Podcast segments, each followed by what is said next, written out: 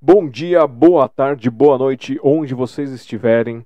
Sejam todos muito bem-vindos a mais uma edição da Sinopse, esse encontro aqui mensal para vocês, onde nós contamos histórias, contamos artes, mostramos carinhas, mostramos várias coisas, onde os nossos convidados, convidadas trazem fragmentos das suas almas, fragmentos das suas artes e compartilham aqui com a gente durante algum tempo e assim a gente vai juntando esse material para vocês.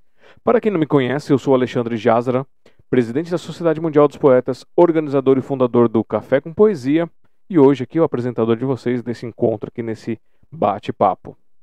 E vamos receber com muito carinho, com muita alegria, sem muita enrolação, o nosso convidado dessa noite, que veio aqui compartilhar um pouquinho da sua arte, um pouquinho da sua essência conosco.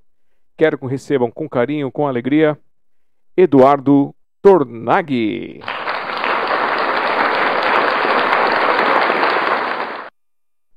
Boa noite, Eduardo. Tudo bem contigo? Boa noite, Alexandre. Gostei do aplauso. Evo é. É o nosso auditório virtual. Legal, bacana.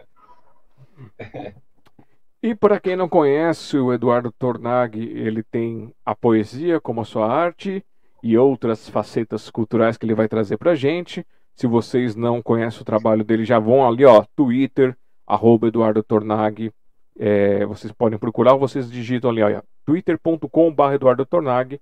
E se alguém quiser fazer algum contato aí com esta personalidade, é só chamar no, no e-mail ali, eduardotornag.yahoo.com.br e tem no Facebook também, mesmo nome, Eduardo Tornag.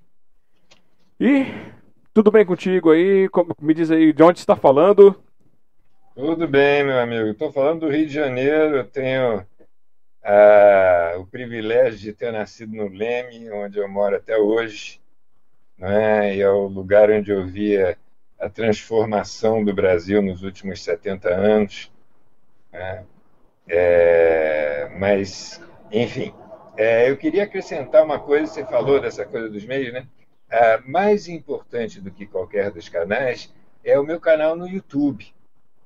Eu tenho um canal no YouTube, meu nome também, basta botar meu nome no YouTube, e lá eu tenho uns 200 vídeos é, dizendo poesia. Então tem todos os poetas que eu, que eu todos não, porque todos eu só vou conseguir daqui a uns 40 anos mas, mas o, tem lá de Drummond, Bandeira, Paulo Henriques Brito, os conhecidos os, o, e os desconhecidos, não é? mais um, um painel da poesia brasileira e focado não, é? não só nos ícones, que são é, os fundadores, né? Mário de Andrade, mas também os, os de hoje, né? que muitas vezes a gente. O Ferreira Goulart que dizia, quando ele era garoto, ele achava que poetas eram todos mortos, né? E às vezes parece. A gente fez um evento uma vez que a gente chamou dizendo a poesia não morreu em 1900 e Drummond. É, quer dizer, presta atenção que está cheio de poeta bom aí, os poetas são a antena da raça, e, então os poetas de hoje são as nossas antenas, né? há que lê-los, ouvi-los, para refinar o nosso olhar. Mas tem um rico material lá, independente, e lá o que eu faço de melhor, não é? Porque o que eu faço de melhor não é escrever poesia, não é ser ator, não é. O que eu faço de melhor é ler. Eu acho que isso é, é o a minha, minha, meu, meu grande barato, é ler. É? Então, acho que lá eu dou o melhor de mim. Certo. Deixa eu só corrigir um detalhezinho aqui. É, eu já aproveitei para pegar o teu link. O que que eu. Tá... o áudio tá saindo dele. Eita, computador. Bom, o importante é que por enquanto o áudio tá ok. Eu já, já tô corrigindo aqui, acho que já deu certo. Aí, voltou, voltou lá, tá tudo certinho. E já que você falou então do, da sua, do seu do seu canal do YouTube, já é, é, tinha esquecido de perguntar. Eu vou colocar aqui na tela pro pessoal, peraí. Aí, ó, vocês que estão assistindo, ele tem o link personalizado. Olha só que maravilha, hein? Vocês vão lá, youtube.com/barra Eduardo Tornag. Vocês já vão cair direto no canal dele. Vocês estão assistindo aqui, vocês estão vendo aqui comigo. É, tem esse botãozinho inscrever-se aqui, se você estiver no computador, se estiver no, no celular, ele vai estar no cantinho. Você clica nele pronto, ó. Tá inscrito ali. Ele está com 2.980 pessoas inscritas. Então dá para vocês esquentarem um pouco mais aí, fazer chegar em 3, 4, 5, 10 mil. Vamos lá, vamos agitar isso aí, pessoal? Conto com o carinho de vocês e a participação. É... Para o seu próprio bem, né? Para o seu próprio bem. Porque mais do que engordar meu canal, é, as pessoas vão acessar essa, essa mina, né? essa fonte né? de, de sabedoria, de, de, de, de capacidade de, de, ler o mundo né? que a poesia nos traz. Né? Com os grandes poetas que tem lá. Maravilha, vou aproveitar depois aí, aproveitar enquanto estiver fazendo os meus rabiscos aqui, colocar para ir de, tocando aqui, assistindo. Vai ser bem legal. Porque eu também faço uns rabiscos aí no, nos papéis de vez em quando, para colocar as ideias no papel. e é sempre bom ter uma inspiração. Então vamos começar aqui, ó. Já estão dando boa noite para você aqui, o José Augusto. Boa noite, José Augusto. Obrigado por estar aqui com a gente. O Marcel Fabian também. Ah, Marcel, grande figura. Esse foi parceiro mesmo. Esse foi um grande participante e apoiador da nossa pelada poética. É, na, ele teve um. Ele teve com a gente aqui fazendo uma live entrevista. Ele comentou sobre algumas histórias, assim, superficialmente, é, sobre esse movimento seu ali da, é, da pelada poética, de outras ações culturais também. E, e aí a gente vai bater um papo sobre isso também, que é bem legal saber das ações. E ele colocou aqui, ó. Hoje eu vou conhecer mais desse meu mestre, o responsável pela divisão de águas em minha vida. Pô, que legal, né? Marcel, ouvi isso. E, ó, eu, as primeiras vezes que me chamaram de, de mestre, eu fiquei meio assim, né? Não, peraí, também não é. Mas aí eu lembrei de Guimarães Rosa que dizia que mestre não é quem muito ensina, é quem de repente aprende. Eu disse, cara, eu tenho dedicado a minha vida a aprender, então eu mereço esse título. então, hoje em dia não me incomoda mais, não fico nem um pouco tímido de ser chamado de mestre, porque ah, o, o, barato é, o mestre contagia, não é? contagia o que gosta, o que ama, e eu me dedico a isso. Então, já que estamos falando do que ama, a sua paixão, o seu amor, qual arte você pode considerar assim que ela é a, a, a arte principal? Olha, é, é difícil dizer. Eu, eu já, já passei por muitas coisas, mas hoje em dia eu me considero artista. Sabe? Então, por exemplo, eu toco violão muito mal. Eu sou, eu não, né? Mas eu, quando toco violão, eu toco como artista. Então, mesmo com, com pouquíssima habilidade manual que eu tenho, não é? eu, eu produzo é, beleza, eu produzo é, estados de espírito em mim, quem está em volta. Né? Então, eu posso dizer que a minha aptidão maior é para ler. Isso é que eu faço bem mesmo. E, e falar não é? Que, é, que é uma decorrência de ler. Né? Mas, mas eu não, não divido as artes, não. Acho que essa é uma coisa muito, muito ocidental, esse pensamento aristotélico que bota tudo em. Não, é? Não, ser artista é uma atitude. Você pode ser artista lavando louça, tomando banho, é? falando com, com seus filhos. É? E, e a minha busca é essa.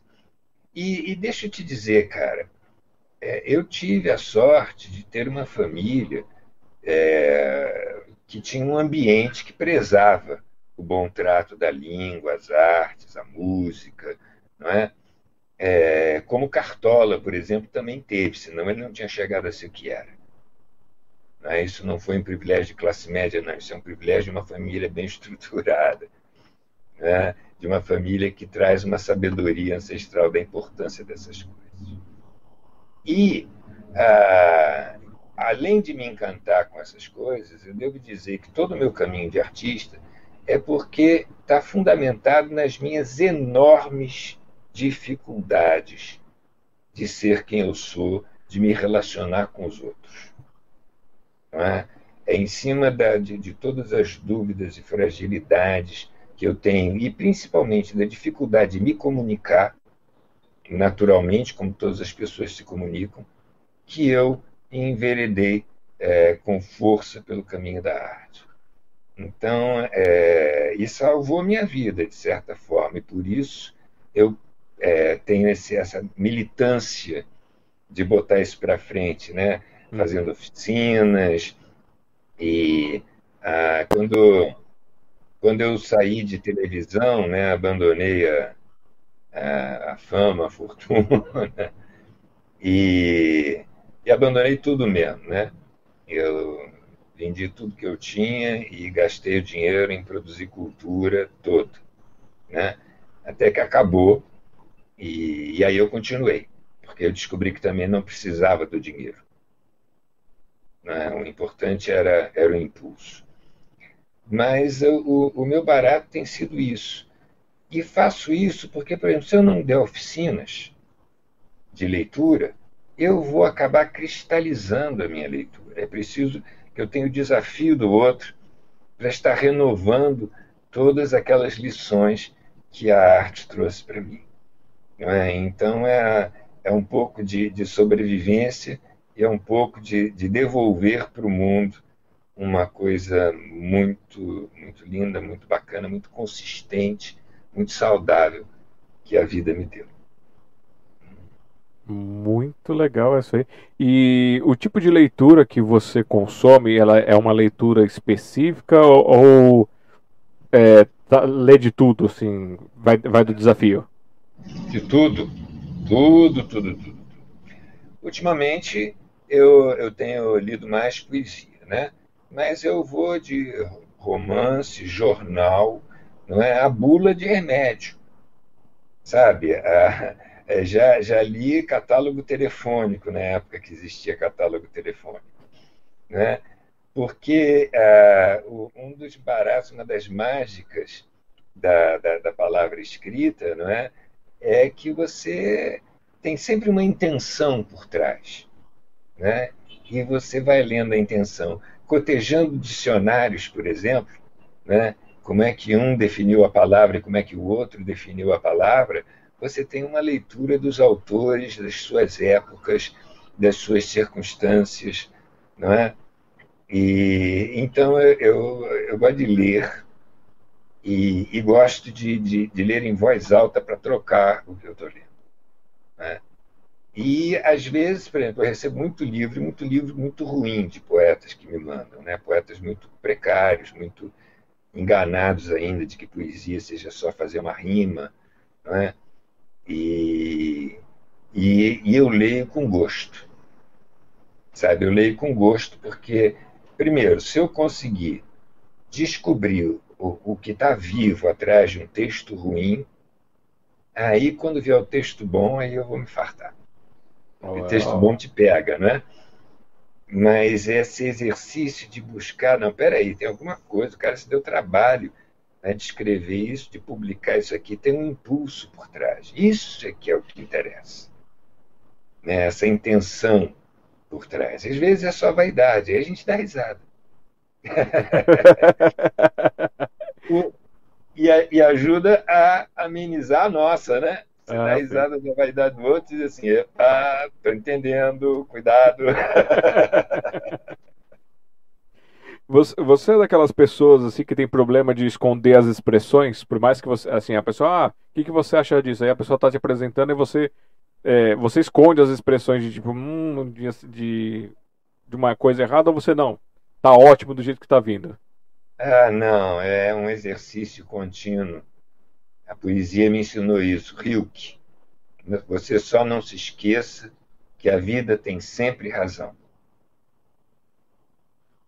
Então, é, eu me livrei desta, desta imposição social de fazer caras e bocas, não é? de, de responder com atitude é, socialmente aceitável essa ou aquela atitude, não é?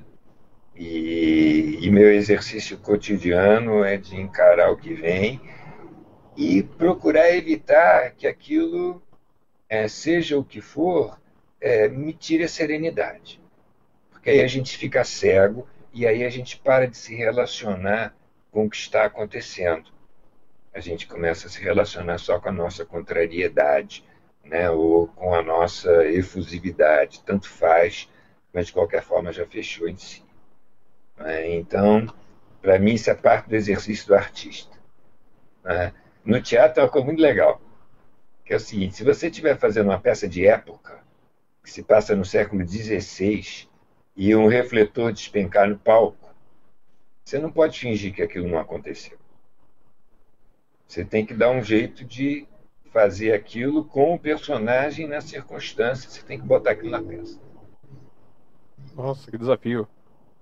É, mas ah, esse é o barato da vida. Né? Esse é o barato da vida. A vida está sempre surpreendendo a gente. Né? No teatro, a gente se cerca de todo lado para não ser surpreendido. Mas, às vezes, você está fazendo uma, uma cena de amor e teatro tem muito morcego e o morcego dá um rasante por cima da sua cabeça. não, é? não dá para fingir para a plateia que aquilo não aconteceu né? porque umas pessoas se. e, as outras querem na gargalhada, você tem que incorporar. Você tem que botar ele na peça. Se ele passou a fazer parte da, da realidade ali, não é? então incorpora. E é um exercício sensacional. Né? A gente vai aprendendo que dá para lidar com tudo. Embora nem sempre consiga, a gente sabe que dá. Então pode tentar, né? Nossa, é, eu, eu, só fico imaginando como é que seria a situação, como incorporar uma situação dessa. um bom exercício para a cabeça. É. O, essa do morcego, eu lembro especialmente porque eu arranquei uma das gargalhadas mais gostosas da minha vida. Era um teatro grande no sul, devia ter umas mil pessoas na plateia. E quando o morcego desceu, eu não vi, né? Ele veio por cima da minha cabeça, ele fez mesmo um, looping assim, né? E eu só vi a plateia. Oh! E aí eu olhei e vi ele voltando, né? Mas como o meu personagem era um coitadinho, né? Eu não sei o que eu disse, não lembro o que eu disse na hora, mas disse, dá bobeira aqui que eu te pego para virar almoço, uma coisa assim. Depois do susto, então, com a emoção à flor, né? Foi a gente teve que parar a peça e esperar as pessoas pararem de rir para continuar. E eu te digo, cara, não tem coisa mais gostosa para um artista do que ter que parar um espetáculo para esperar o povo parar de rir. É. Como disse Paulo Gustavo, eu faço vocês rirem e eu fico feliz. Nossa, deve, deve ser uma sensação muito muito maravilhosa assim, essa troca energética, nessa, né? é. esse momento. S. É, vamos dar boa noite também para a Glafira. Glafira, obrigado por estar aqui com a gente assistindo. Beijos para você. E o José Augusto, ele escreveu aqui, ó. Fácil fazer poesia, sem rima, com, com oração. Com medida, sem medida. Com rima, com emoção. Difícil é fazer com que ela chegue ao coração. Augusto Araújo. legal, legal. Ó, deixa eu fazer um link aqui. Ele falou em oração, não é? E meu pai era muito religioso. Você está é, tá aí seguindo seu pai, não é? é? Continuando a obra dele. Quem me introduziu à poesia foi meu pai. Quando eu era criança, bem pequeno, estava brincando no chão da sala, de repente ele entrava dizendo: Sou uma sombra, venho de outras eras, do cosmopolitismo das moneras pólipo de recônditas reentrâncias, larva de caos telúrico. E eu ficava ouvindo aquilo e dizia: caraca, que coisa linda! Que porcaria que é essa de caos telúrico? Não é a zêmula passiva. E aí ia tentar aprender. Né? mas esse encantamento da, da, da sonoridade, meu pai gostava muito de Augusto dos Anjos, que é, que é muito sonoro, né? E, enfim. E, e essa, esse encantamento da música, sabe? É, me, me, me, me ficou uma coisa assim que eu disse, ah, eu quero, quero fazer isso também. Né? Ele provocou uma coisa em mim que eu quero provocar também. Né? E meu pai escrevia, escrevia poemas também, etc. E ele me ensinou, ele era muito religioso, muito católico, e ele me disse, Eduardo, rezar, é, você tem que botar verdade nas suas palavras. Você não pode dizer, Pai nosso que estás no céu, santificado seja o vosso nome, isso não é rezar. É. Rezar é você dizer, Pai nosso que estás no céu, e ah, saber que tem uma entidade acima, que né, está acima de nós, né? E aí quando você chega, seja feita a sua vontade, você tem que estar tá dizendo, seja feita a sua vontade. Ou seja, entende que a vida tem sempre razão, entregue-se a ela. Então não dá para rezar dizendo, ah, é, me, me ajuda a ganhar na loteria, salva minha mãezinha que está doente. Não é? Não, não é isso. Você tem que botar verdade no que você fala. E dizer poesia é a mesma coisa. Não é? Então, é, eu antes de aprender a dizer poesia, eu aprendi a rezar. É, rezar colocando verdade nas palavras que eu estava dizendo. É, isso ficou para a minha vida inteira e tem sido uma, uma luta mesmo, porque é muito difícil de você não cair na armadilha de querer dar uma de bacana, ou de coitadinho, ou disso, ou daquilo, né? maquiar suas palavras. Né? E então é um exercício contínuo dizer não, não, ou você sente que, que você está dizendo a coisa não é que é, ou não diga. Né? E então essa essa relação da, da oração com a poesia, para mim, é uma, é uma coisa direta e eu acho que é ah, né, que todo mundo devia pensar nisso, porque, como dizia Noel Rosa, né, é, é um feitio de oração. Para ser né, de verdade, tem que ser em feitio de oração, para louvar o seu, seu bairro, né, tem que ser em de oração, quer dizer, para valer, compromisso com o divino, com o maravilhoso, com o mistério do qual a gente faz parte. Né? Então não seja leviano.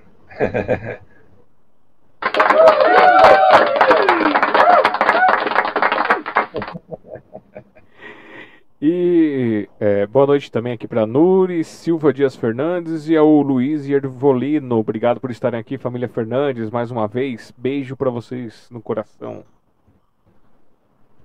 A Mora Alves também está te dando boa noite aqui e te dando parabéns por a sua participação aqui conosco.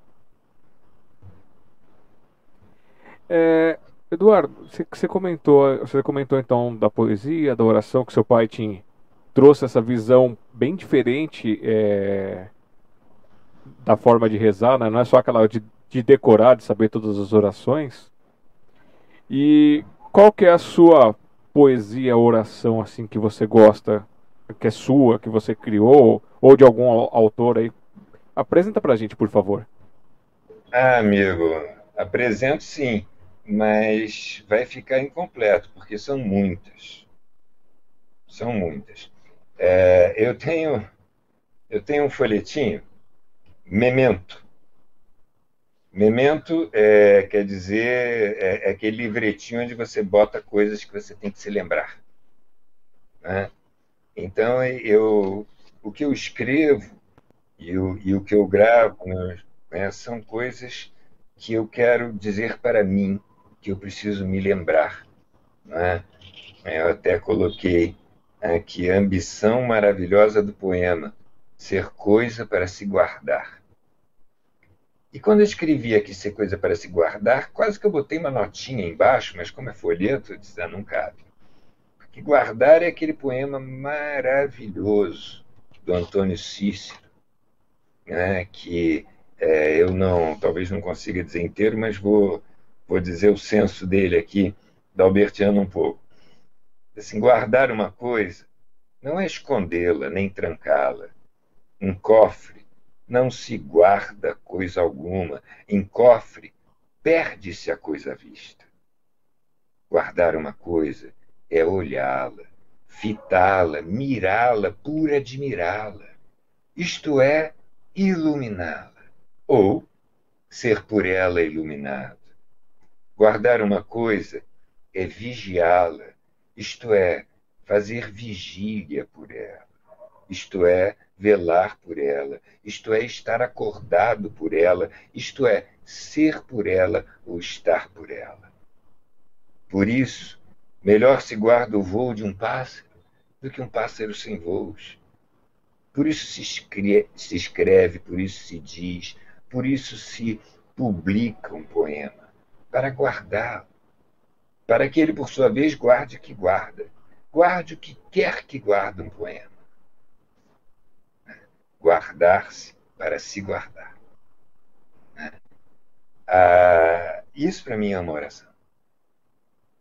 É, todas as vezes que de repente eu. Mas eu tenho muitas pequenininhas, sabe?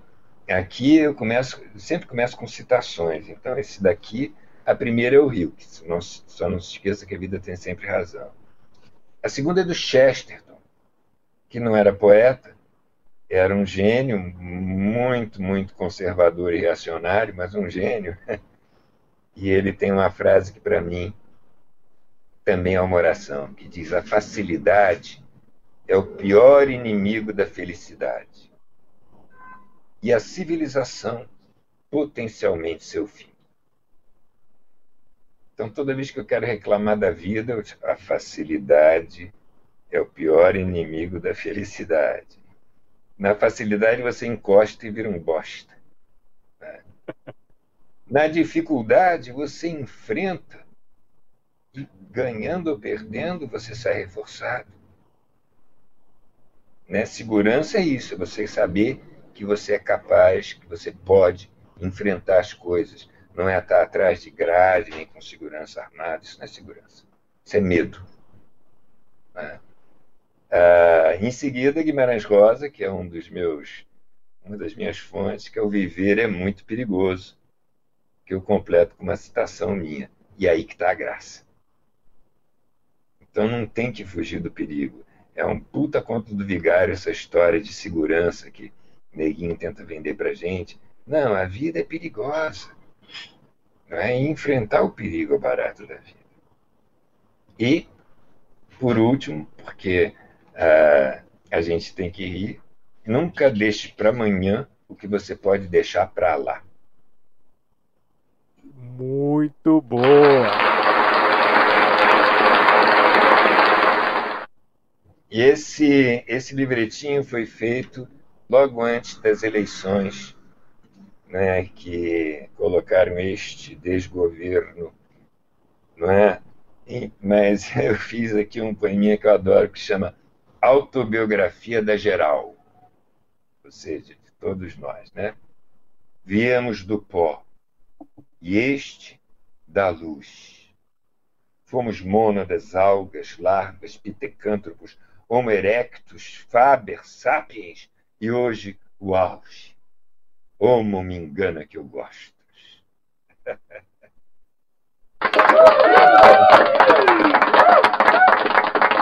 É, esse poema, para mim, né, eu digo que eu escrevo para me lembrar, está é, é, tá no começo, né?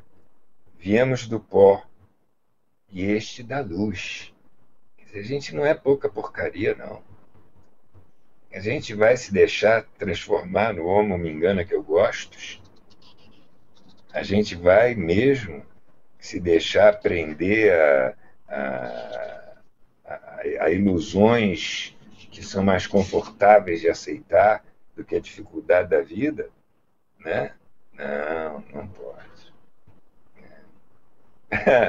Olha aqui outro que eu escrevi para me lembrar. Meu traço fica mais besta o meu nariz mais em pé, então tudo que me resta é tropeçar no meu pé. Eu adorei isso aqui quando acabei de, fa de fazer. Eu disse, epa, mas eu rimei pé com pé. Né? Aí eu parei e disse, não, mas esse pé aqui é o nariz em pé. Esse é para cima. O outro pé é a base. São dois pés diferentes, não tem problema não.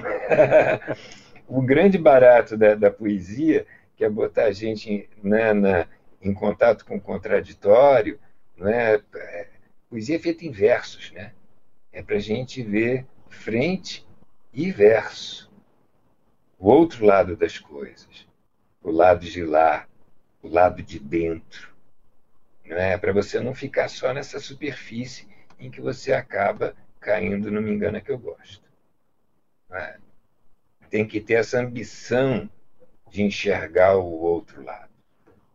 É, então, aqui eu disse, não, aqui tem esses dois pés, são um o outro lado do outro, então vale a poesia. Esse Mementos aí que você mostrou pra gente, ele é uma coisa própria, assim, para uso próprio, ou você transformou ele em publicação para o pessoal consumir? Não, é, é, é uma publicação. Uma publicação. E a ideia é como eu não tinha dinheiro para fazer um livro, eu disse, vou fazer vários folhetinhos, porque eu posso bancar cada folhetinho, e aí com o dinheiro da venda de um, eu vou é, fazendo os outros, não é? Então, quando eu completar 10 folhetinhos, eu tenho equivalente a um livro. É, mas aí veio a pandemia, né? E aí tá tem muita coisa rascunhada aqui para ser os outros livros, né? mas, os outros livretos, mas esse daqui, inclusive, está encalhado aqui na minha estante, porque não dá para sair para vender e, e não tem não tem comércio né, onde eu possa botar, a não ser no, no meu amigo é, jornaleiro aqui do lado, né, mas o, o que ele pode vender não dá conta. Deixa eu dizer mais umazinha aqui que eu adoro, que diz assim, Sei que sou um grande tolo, mas tudo bem. Tenho consciência de que isso não me faz melhor do que ninguém.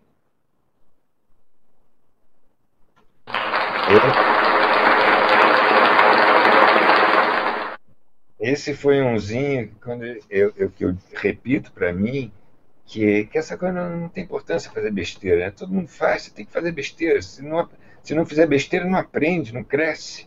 Sim. Não é? Então, me livrou daquela coisa de, de ter, que, ter que parecer o que sabe, sabe, o inteligente, e virou esse, essa quadrinha aqui que, que eu gostei. Mas é outra coisa que eu de vez em quando tenho que me repetir. Opa, cara, tu não é grande merda não, tu é um grande tolo. Mas tudo bem, isso só te faz igual a todo mundo. Né? Uhum. Só não cai na besteira de achar que vai ser melhor. Você pode até ser melhor em ler, mas com certeza tem outro ali do lado que é melhor em entender o que você leu. Né? E se você não tiver, não se completar nele, você fica capenga.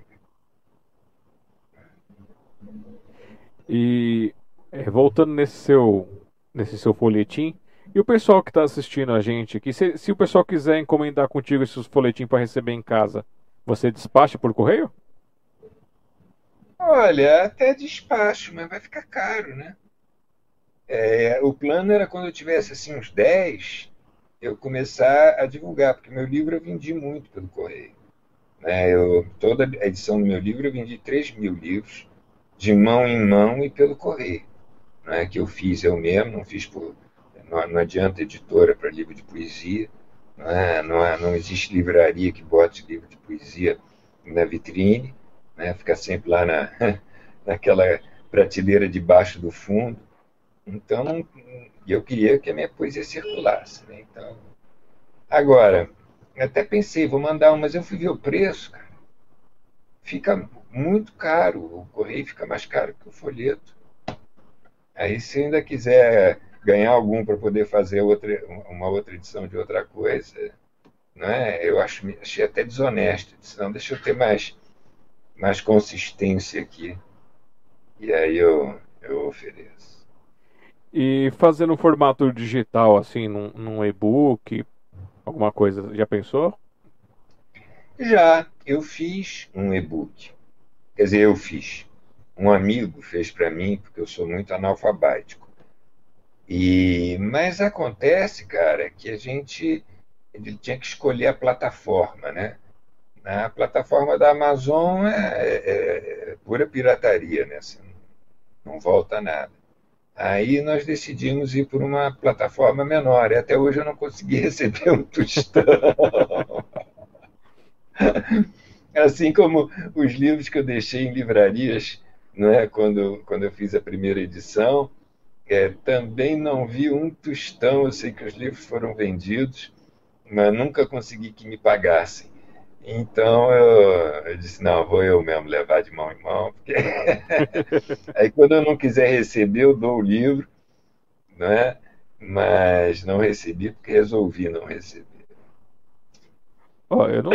é, eu lancei o meu livro depois de anos juntando material e coisas assim, e ter 10 livros começados e nenhum terminado. Eu resolvi finalizar um, né? Depois de resolver algumas questões.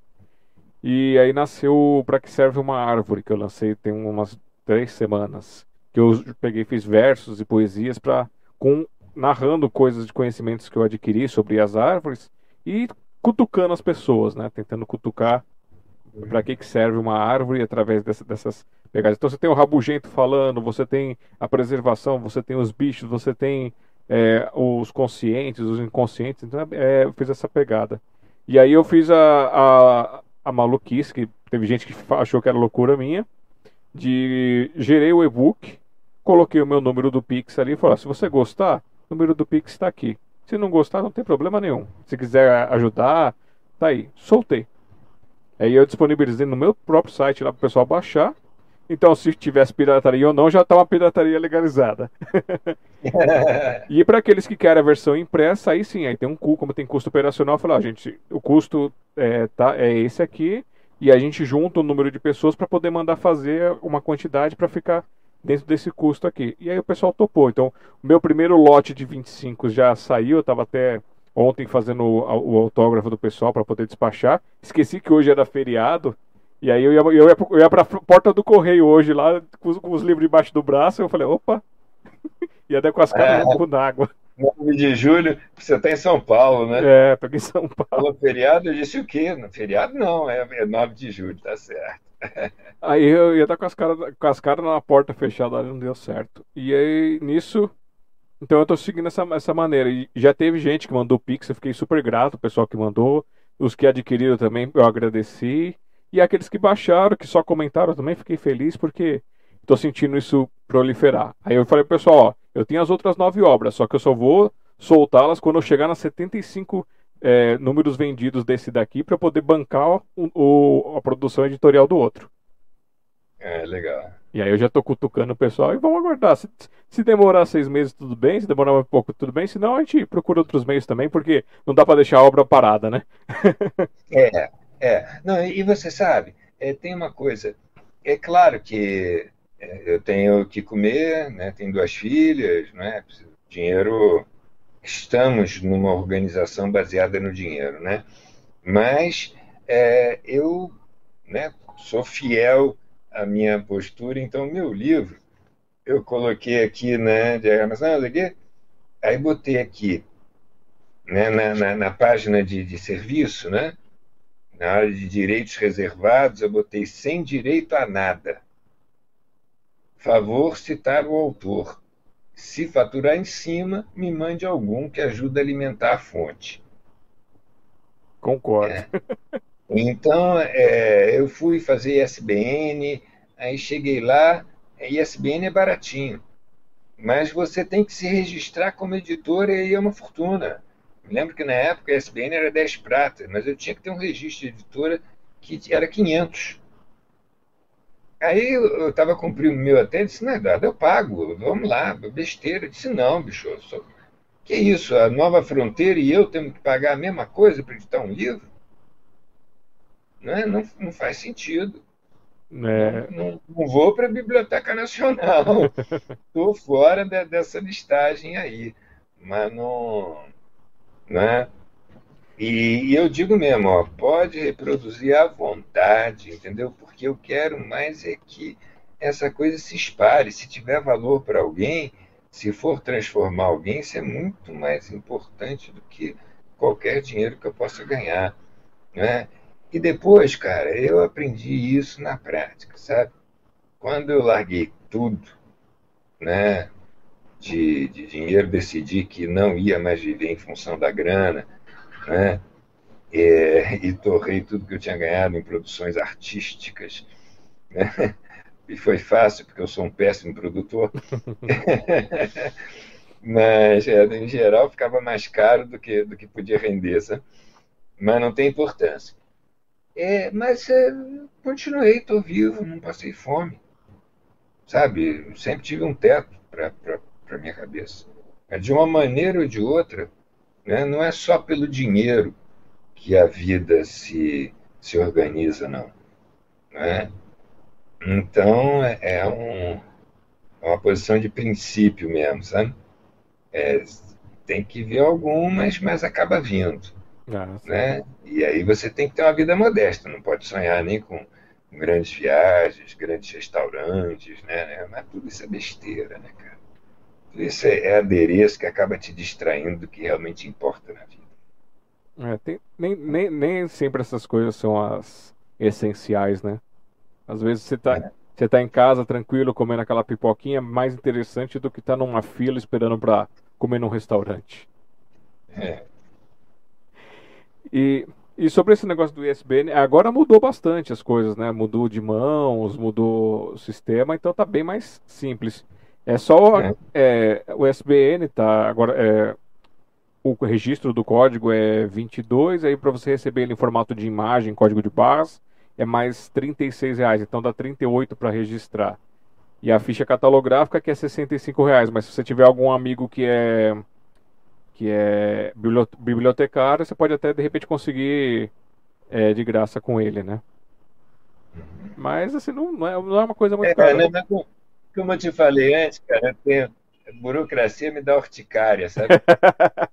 eu não tenho celular para os caras não me acharem, entendeu? Não, não, é, não, não, não quero estar tá, tá catalogado em lugar nenhum, não. É, quem tiver que me achar, me acha. E quantos livros você tem publicados? Ah, não, livro, livro mesmo, só esse. Só esse. Só esse. Ah, eu tenho muita coisa publicada, mas em, é, em antologia, em, em é, tem artigos publicados em revista, em livros técnicos, porque é, minha formação é de psicólogo, então durante um, um bom tempo eu, eu escrevi sobre, sobre psicologia, comportamento, né? e, e também escrevi sobre política, porque? Isso é, é parte importante da, da vida da gente. Né? Então tem muita coisa salpicada em muitos livros. Mas livro meu, esse aqui que eu devo a Cairo Trindade. Cairo Trindade que me pegou pela orelha e disse: Tu tem que escrever, cara, tem que escrever. Ficou no meu pé. Né?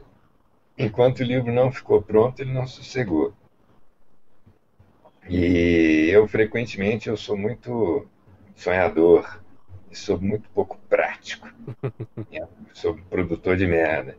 Então, fazer as coisas né, virarem produto, virarem, né?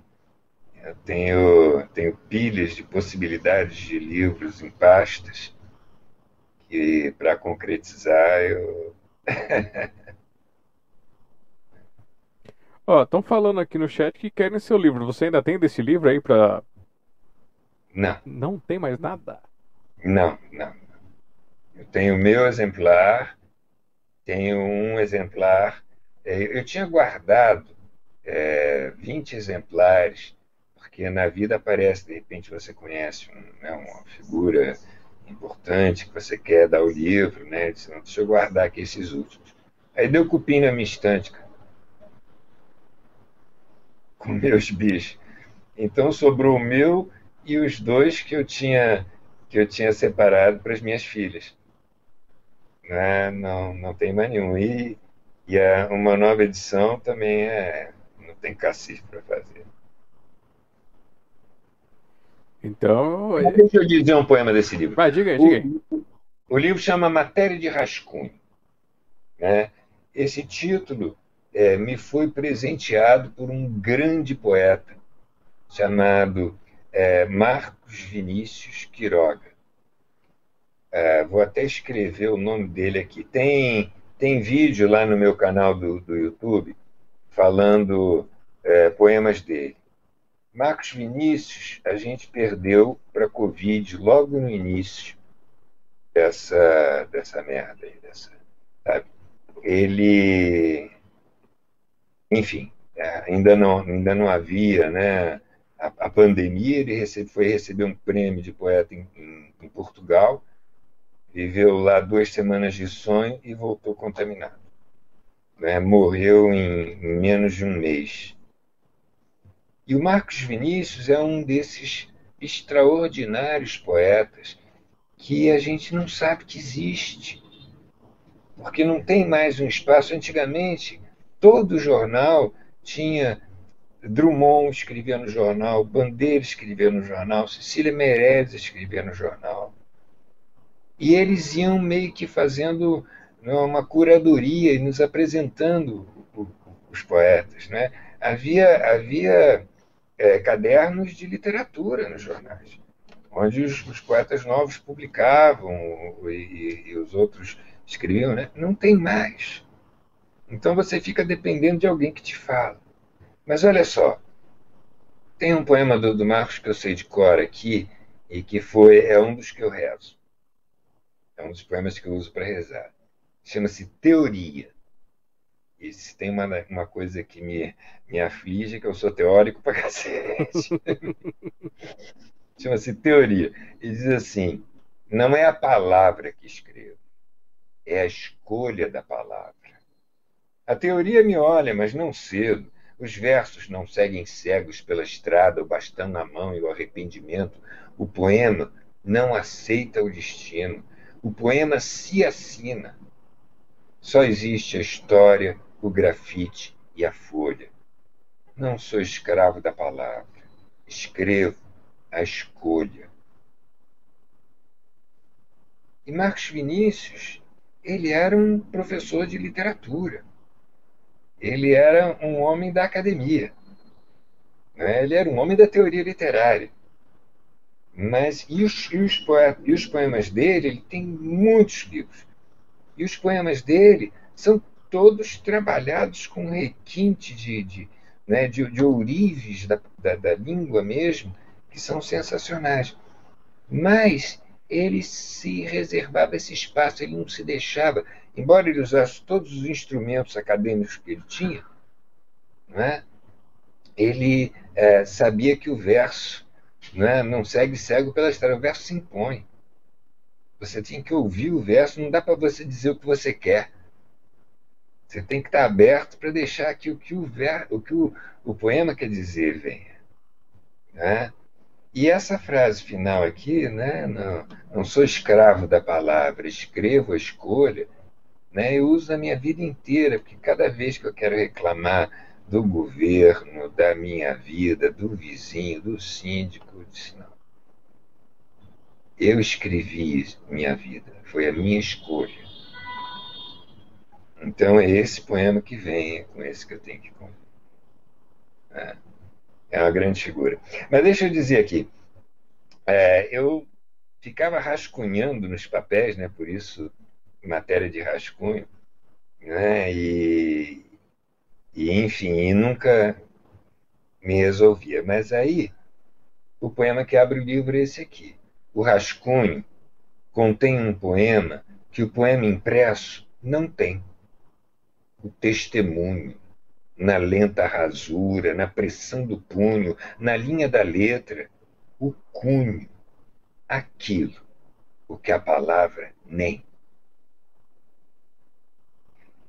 Então, essa essa coisa, eu, eu, eu resisti um pouco, eu pensei até em fazer o livro só com facsímile dos meus rabiscos, sabe? Quer dizer, aqui tem uma, um, uma coisa deste poema, da minha personalidade, que eu estou dizendo, que quando botar em letra impressa vai sumir. Vai sumir a minha hesitação né, que apareceu aqui, a minha aflição que apareceu ali na, na, na letra que fica mais. Né? Enfim. Mas aí acabei que por uma questão de praticidade mesmo, é, o livro saiu impresso, senão ia ficar caro pra cacete.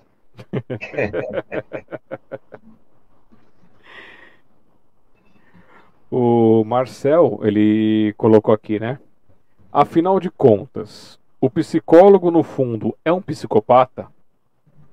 Por causa do verso, a senhora anda me parecendo muito sensata. é, esse, é, isso é uma, foi, uma, foi uma mulher que escreveu isso, e isso era um dos motes lá da, da nossa. Né, quer dizer, a senhora está muito sensata, acho bom consultar um psicopata. e, e é que é essa coisa, né? Sim, Marcel, é, eu acho que essa coisa do, da, da, do, do, desequilíbrio, não, é? não a, a psicopatia em si, e, e, vamos deixar bem claro aqui, não é? Ah, esses termos todos da psicopatologia não é? são uma, uma nomenclatura criada que se aproxima de, de, de resultados do comportamento humano. O que realmente é o equilíbrio, o desequilíbrio mental, ainda não sabemos. Não é? Nos anos 60, quando eu estava estudando, é, começou um movimento muito bacana, que era o movimento da antipsiquiatria e da antipsicologia, que era essa coisa de como doença.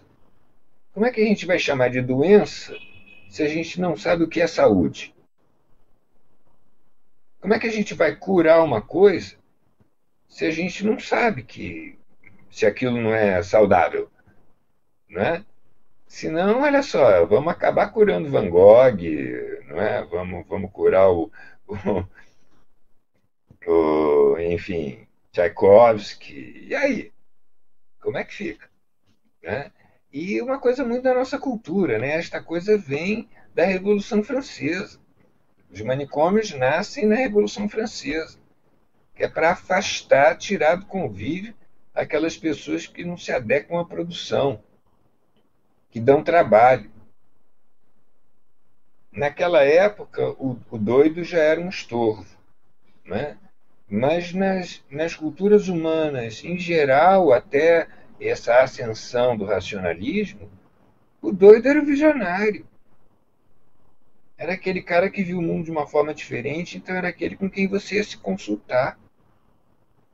Você não negava a fala do doido, você tentava entender o que, que aquele cara estava querendo dizer. Então, a, a, nossa cultura, além de, quer dizer, uma pessoa doida, né, vamos colocar aqui muitas aspas, né, frequentemente a gente associa uma pessoa com uma desorganização mental, mas é desorganização mental porque não é, é aquela coisa, sabe, domada, não é enquadrada num, num determinado comportamento, num determinado vocabulário, numa determinada atitude. Né? É uma rebeldia contra essa ditadura da razão. Né? Mas o que era valorizado agora passou a ser opróprio. Então, além do sujeito já não é, ver o mundo de uma forma diferente, o que é desequilibrante, não é, enxergar coisas que os outros não estão enxergando né, que é desequilibrante, ele ainda tem que lidar com o ostracismo. É? Olha só que loucura. O, o, o preso, o cara que está na penitenciária, ele está mais livre do que o doido, porque o doido nega-lhe até o direito de ter razão. Não é? A palavra dele não vale, o sentimento dele não vale, é tudo desequilíbrio.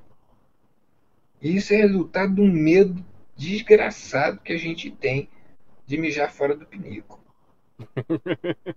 né? Mas aí não inventa, aí não cria, aí não inova.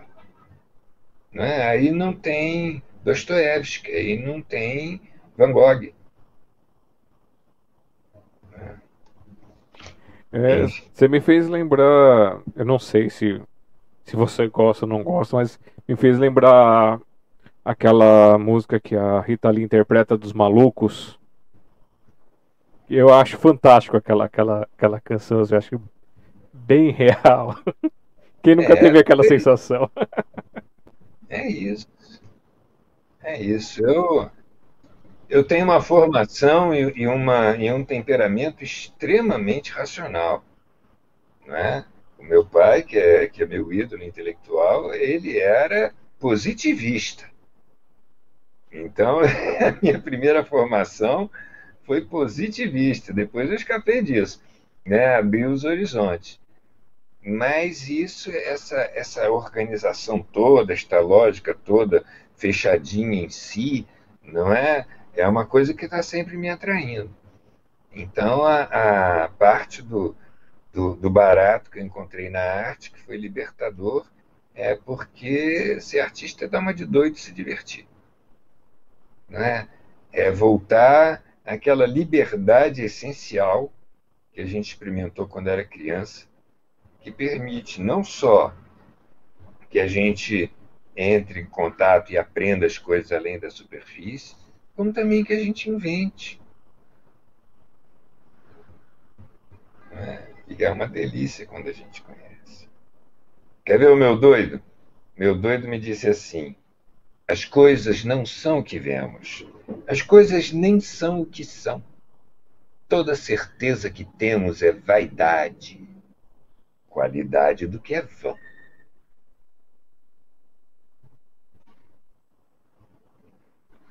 É de refletir, né? De, de, de, é. Eu sempre fui muito cheio, cada vez que eu, que eu descobri uma coisa, eu chegava a uma conclusão, aquilo passava a ser uma verdade absoluta para mim, eu empunhava como bandeira, defendia ah, né, a todo custo. Né, e até que um dia eu me toquei no exercício do, da arte, do teatro, particularmente, né, da besteira que isso significa, não é? de como isso te limita. Quanta gente a gente não conhece, está escrevendo aí nos jornais, se manifestando, que você para e diz, pô, o cara é tão inteligente, tão inteligente, que ele fica burro. Ele tem tanta certeza de que a verdade é daquele jeito que ele está vendo, que ele para de enxergar o resto ele para de, de, de aceitar o contraditório. Aí acabou. Não é? O apanágio da inteligência é a dúvida. É uma coisinha que eu escrevi que diz assim: dúvidas não podem ser estúpidas. Só certezas têm esse direito.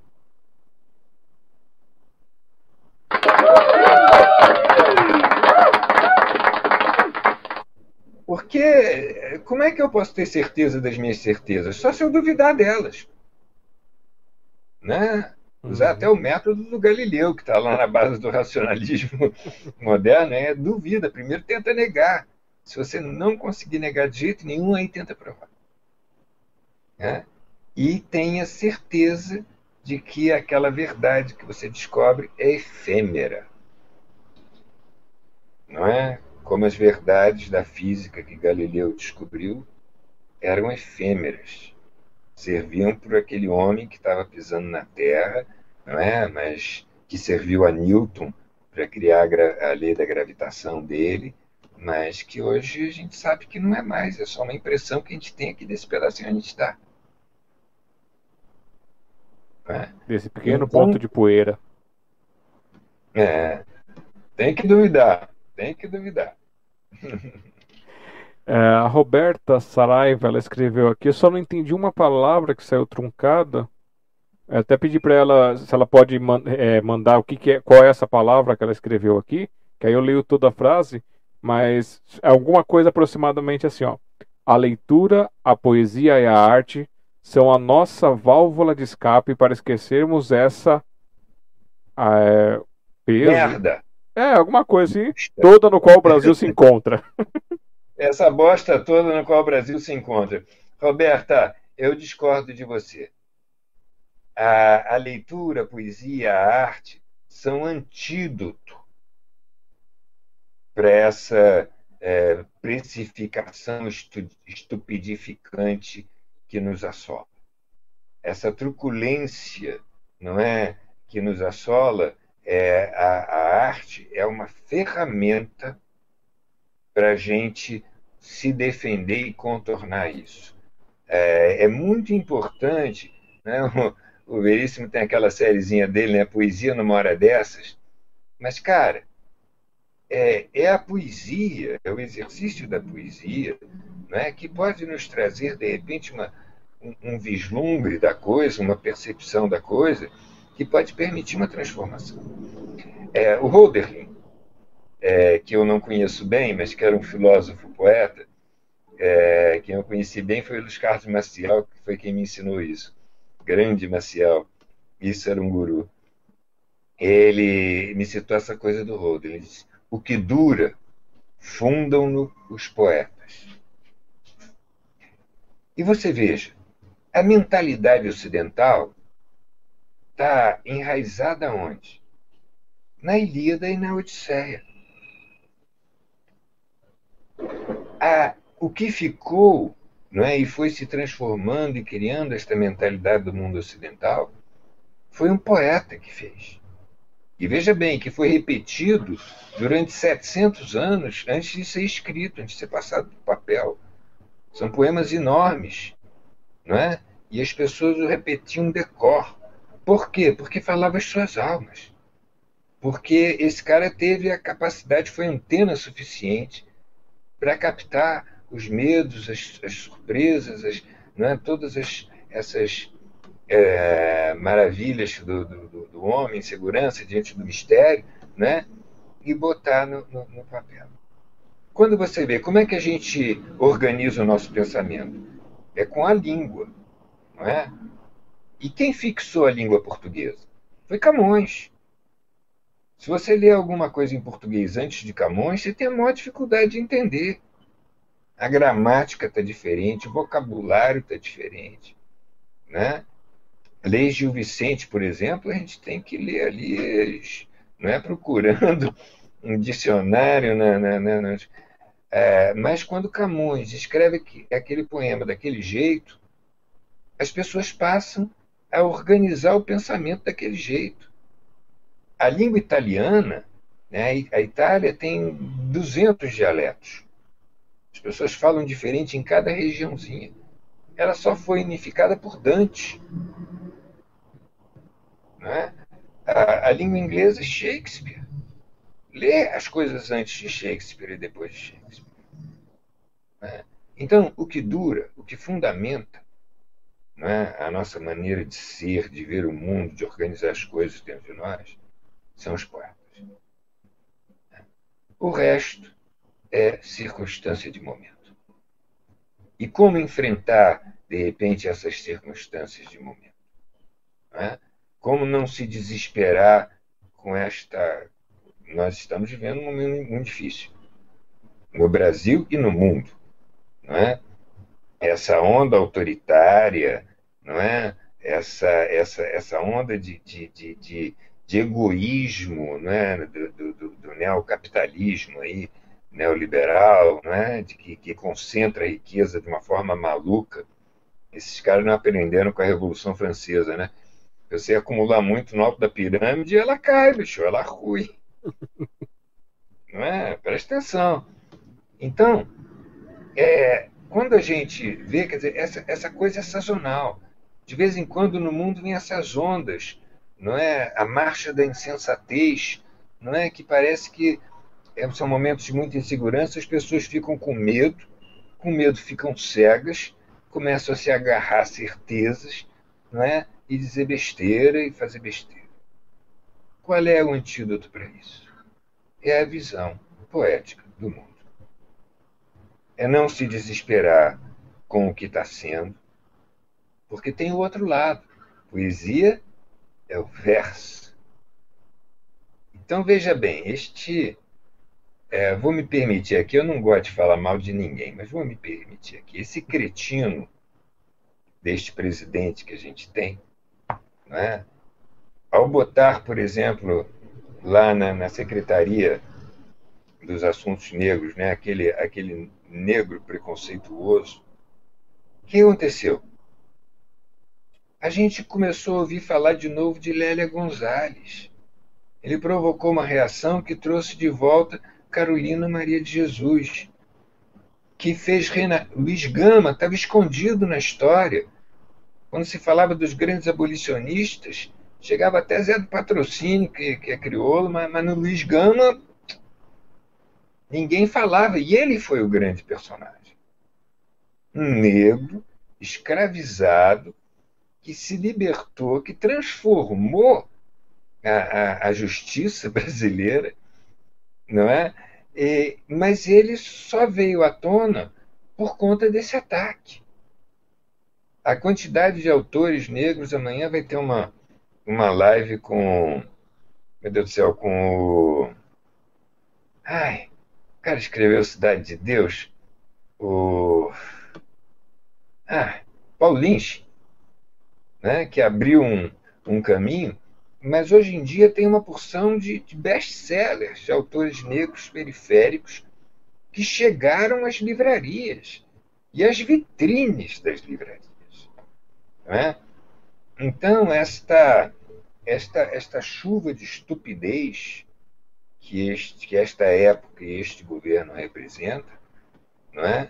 fizeram com que a, uma porção de coisa pudesse vir à tona como reação a isso.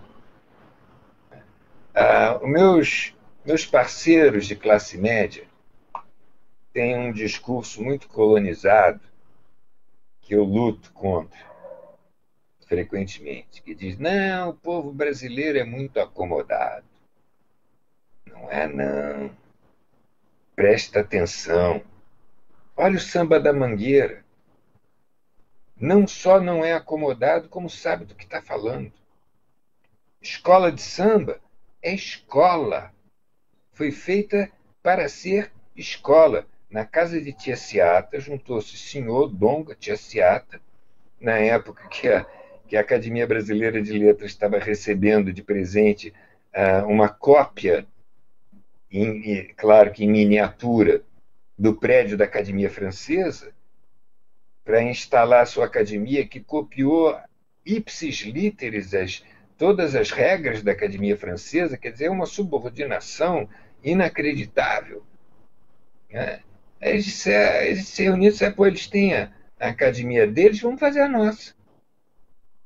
A nossa maneira de ensinar, que é pelo exemplo, que é pelo lúdico, que é pelo prazer, onde o cara se engaja porque quer por isso é acadêmicos do Salgueiro.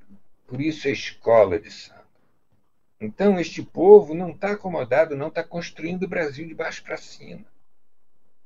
Esse povo impôs ao povo brasileiro o banho. Era pecado tomar banho quando os portugueses chegaram aqui. Dava fogueira. Dava fogueira. O abraço a nossa família não é a família europeia. A nossa família tem muito mais de indígena e de negra na sua formação, na sua estrutura, do que da família europeia. A família europeia era uma empresa. O filho mais velho herdava tudo e os outros eram formados para lhe dar apoio. Um, um ia para as Forças Armadas, o outro ia para a igreja, né, para formar o tripé, mas o mais velho herdava tudo. É, o nome desse herdeiro, em português, era Morgado. Por isso que Morgado virou sinônimo de. Oh, cara já herdava tudo, meu, não, tinha que, não tinha que conquistar nada. Em geral, virava um bobão. né? Então, Morgado virou sinônimo de bobão, de, de, de, de lesma morta. Né?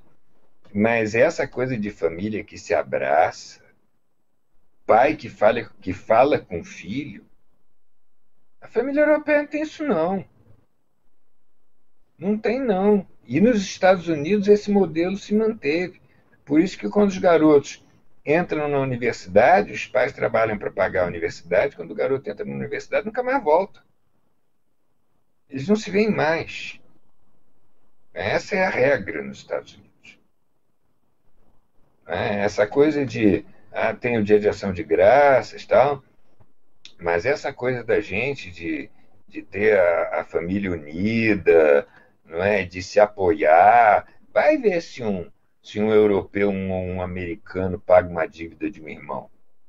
Paga não. Paga não. Se vira aí que você tem que aprender a viver com as suas próprias pernas. É, é, a minha, minha irmã tomou um esporro uma vez, porque um, um cadeirante é, passou num, num, degrau na rua e, e, e caiu, a, a, cadeira tombou. E ela foi ajudar o cara, né? Aí a americana que estava atrás dela disse: Não faço não, não faço não. Você acha que ele não é capaz de levantar sozinho? Deixa ele. Quer dizer, mostrar solidariedade, enfraquecer o outro, que isso? Isso é a mentalidade do primeiro mundo. Isso não pegou aqui. E não pegou aqui porque o povo brasileiro teve força suficiente para impor não só o banho e o abraço, como o batuque. Você reparou que a música negra americana não tem batuque? É. Tem, tem piano, violino, não é? Tem até um, uma coisa de, de você bater lá na, naquela, naquela é, tábua de, de, de lavar, mas batuque não tem. Foi a repressão. Os caras sabiam que o batuque era um valor cultural e libertário. Né? Então, a música dele chama-se blues. E é tudo um. O tom é sofrido. Né? Mesmo que eles cantem alegremente nos enterros, né? ou When the Saints Go Marching In, que são negros, né? trazem essa história. Mas Batuque não tem. O povo brasileiro, eu fico imaginando, os caras, depois de 16 horas de eito, voltando para a senzala, um pegava a enxada e começava a bater. Tum, tum, tum, tum, tum. Então ele tomava uma chicotada, parava e o cara lá de trás da fila começava. Tum, tum, tum, tum, tum, tum. E o fato é que eles impuseram isso. Isso foi reprimido até a hora em que os donos de engenho resolveram liberar. Tem uma hora, deixa eles lá fazerem o batuque deles antes. E fazem batuque por quê? Sabedoria. Podem nos roubar tudo na vida na vida você pode perder tudo, podem te tomar tudo. Vem um, um color de mel e tua, tua poupança vai embora. Não é? Vem um, um, um, tufão, vem uma chuva e tua casa vai embora, né? tua família é, é soterrada, tudo você pode perder na vida. Você só não pode deixar é que amarguem o seu espírito. Porque aí você foi vencido. Aí você vira escravo. E como é que você evita isso? Batucando, dançando, soltando. Uh, sai, sai, sai, coisa ruim. Para poder dormir com o corpo relaxado, para aguentar bem o outro dia, porque senão tu morre mais cedo. Porque é uma dureza. Esse povo criou essa filosofia a partir da, sabedoria indígena, né, que o, os modernistas traduziram em alegria a prova dos nove. A gente tem que manter a alegria, o sossego interior. Acabei que tá ruim, mas eu aguento e vamos levar em frente que a gente segura essa onda. Né? Não pode amargar.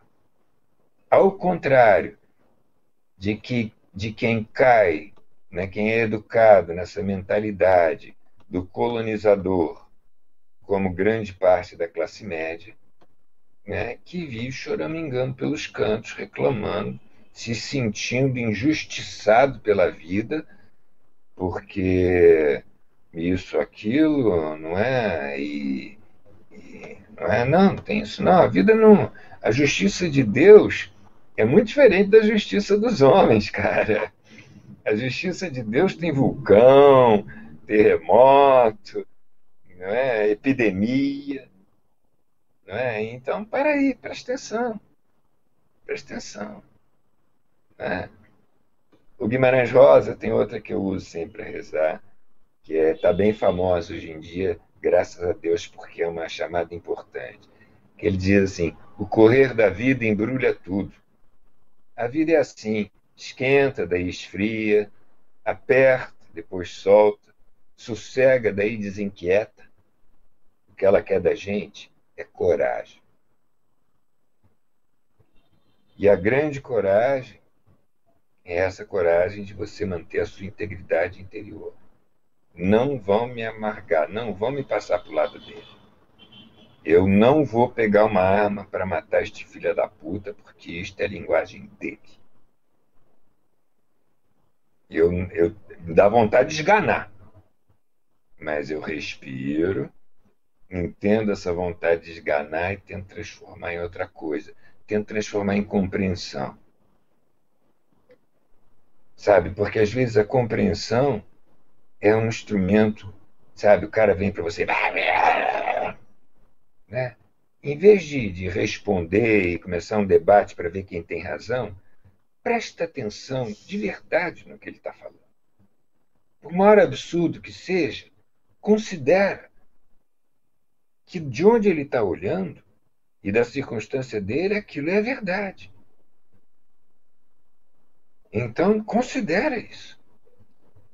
Frequentemente, quando eu consigo fazer isso, o discurso começa de um jeito e termina de outro. Porque, em geral, cara, todo esse desconforto que as pessoas sentem, que provoca o medo, que leva à violência, é, é falta de. é solidão. É falta de alguém que lhe dê atenção, o ouça.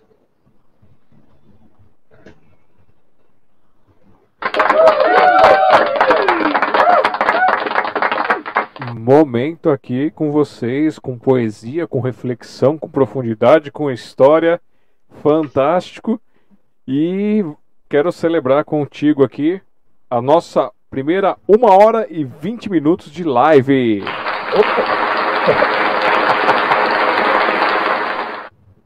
Caramba. Muito Mas... bom. Tem teto isso aí, Alexandre? O teto é de três horas. Tá. eu, eu acho que eu vou cansar antes. Mas deixa eu aproveitar. Diga. Eu cheguei aqui no livro, num, num trechinho que tem um, um, um, uns poemas que são bem claramente essa coisa das, das lições importantes que eu fico me lembrando. Primeiro chama Viva Odete Lara. Viva Odete Lara porque ela foi uma pessoa maravilhosa, a vida dela é um exemplo, né?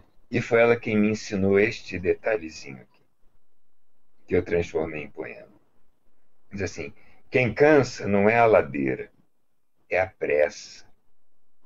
Do lado de fora, a primeira, a outra, de dentro, é que estressa. Questão de saber a quem o cansaço interessa.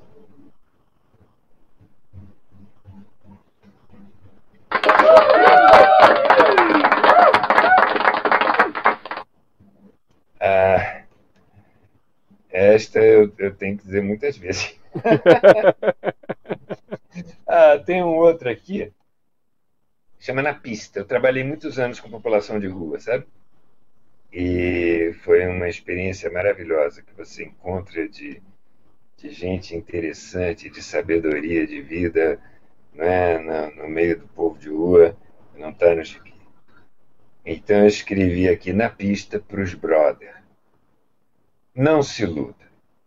Eles são desagradáveis e sujos, atrevidos, agressivos, cheiram mal, são cheios de doença, mas que diabo, são gente. São eles o semelhante. Portanto, não se iluda. Nós somos desagradáveis e sujos, atrevidos, agressivos, cheiramos mal, somos cheios de doença. Meu Deus, minha gente, somos nós o semelhante. É, eu escrevi isso para a população de rua, né? Que às vezes as pessoas, né? Não quer ver, né? Ah, passa sem olhar. E, porra, isso empobrece tanto a gente. Mas hoje em dia, né, depois desse, da, da subida desse governo aí, eu me toquei que, que serve para quando eu quero mandar executar todos os machões aí, ou desmoralizar simplesmente, que é melhor, né? Porque os caras ficam empinando o peito. E meu pai, que foi militar, lutou na guerra, quer dizer, foi militar de verdade, não foi que nem esses, esses militares aí de francaria, não, né? Ele me disse, ele me ensinou, filho, você não precisa ter medo do homem valente. Você tem que ter medo do covarde. O covarde é perigoso.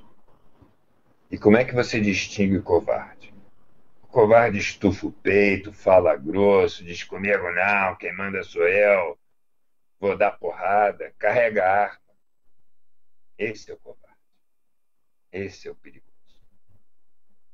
Né? Então, é, eu tenho quebrado minha cabeça para como desmontar esses, esses caras, porque estão doentes, né? Estão doentes. Sim, aí, enfim. E, e aí, de repente, esbarrei nesse poema e disse: Caraca, eu estou execrando os caras, mas são eles os semelhantes. Eles são o nosso outro lado. E aí eu lembro de um outro, essa eu acho que é, que é Bertrand Russell, que é outra que eu, que eu sempre me repito. Aprenda com os erros dos outros. Você não vai ter tempo de cometer todos. E é, o cara que erra, o cara que dá vexame, né, ele de repente está nos prestando um favor. Porque ele está, ao ser aquela coisa execrável, né, ele está nos preparando para. Isso aí eu não quero para mim, não. Vou tomar cuidado para não virar isso aí. Né? É o Judas né, que, que Cristo escolhe para assumir esse difícil fardo né, de ser o que erra, de ser o que denuncia e de ser o que permite que a mágica não é, da, da do misticismo católico aconteça. Né? Sem Judas não tinha Jesus Cristo do jeito que a gente conhece. Talvez até fosse melhor, sei lá.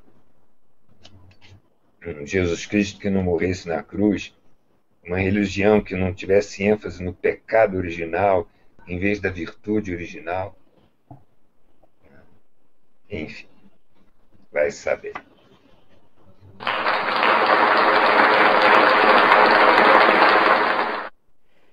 E vamos dar uma olhadinha aqui no chat do YouTube. A, a Roberta falou que era cagada a palavra. Você falou merda, cagada tá tudo por aí mesmo.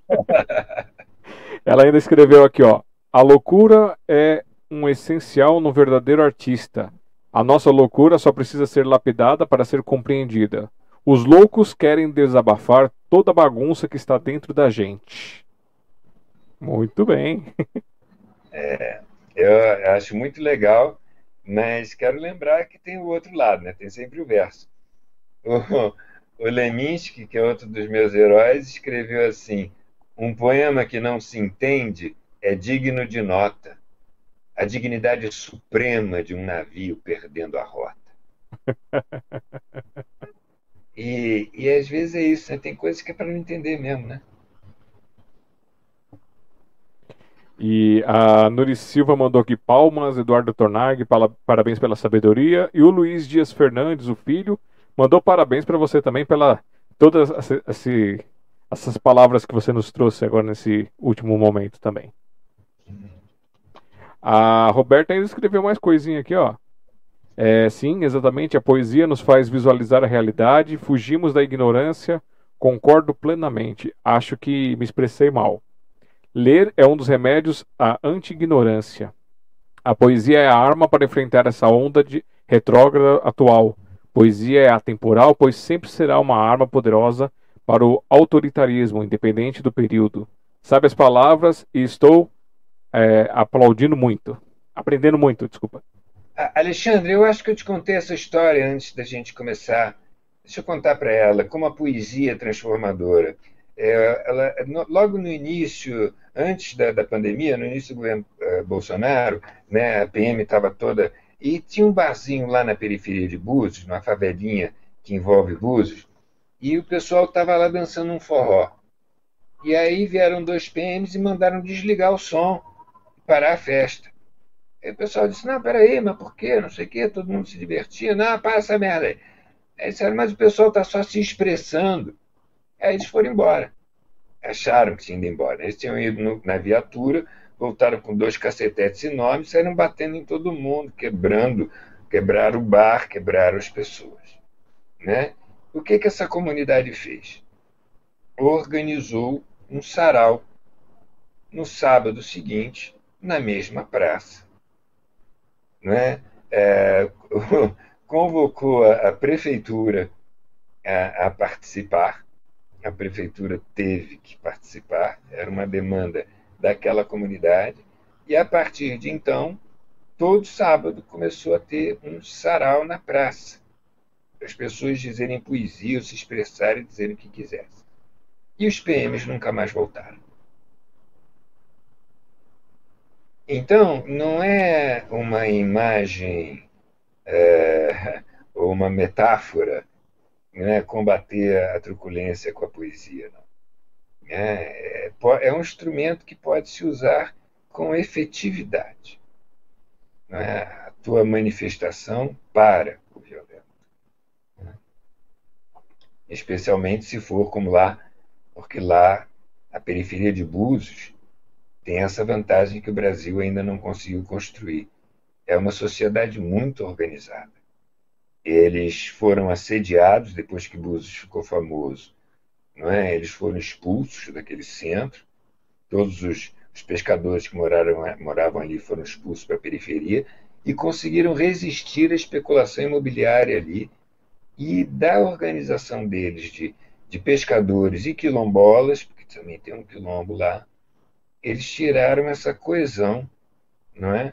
Em que eles é, palpitam no plano diretor da cidade, não é? eles são ouvidos e eles conseguem parar a polícia dizendo poesia. Muito legal. E, é. e aqui ó, o José Augusto tinha escrito um negócio que cabe muito bem com, com essa tua fala, né? É, é preciso ter coragem para cantar e falar, como é preciso também saber sua voz calar, para ouvir, também sentir, a voz do outro ecoar. Augusto Araújo. Isso aí. Dois ouvidos e uma boca só, né? É ouvindo que a gente aprende a falar. Não é? Uhum. E principalmente ouvindo o outro, a gente aprende a como falar com o outro. Né? porque problema da fala é que a gente corre o risco de, de repente, se embebedar com as palavras e ficar falando só para si, falando sozinho. Né? Se você não ouve o como o outro está te ouvindo, inclusive, né? você tem que falar ouvindo como o outro te ouve. Né? E dar toda atenção a quando ele estiver falando. Né? Porque o barato é você. O barato da fala é esse, né? É você se expressar e sentir que chegou no outro. Sentir essa coisa que eu senti, eu falei aqui e repercutiu nele, ecoou nele. Então, isso vai construindo a nossa noção de quem somos, do que é ser humano, das diferenças é, entre as várias possibilidades de ser humano. Né?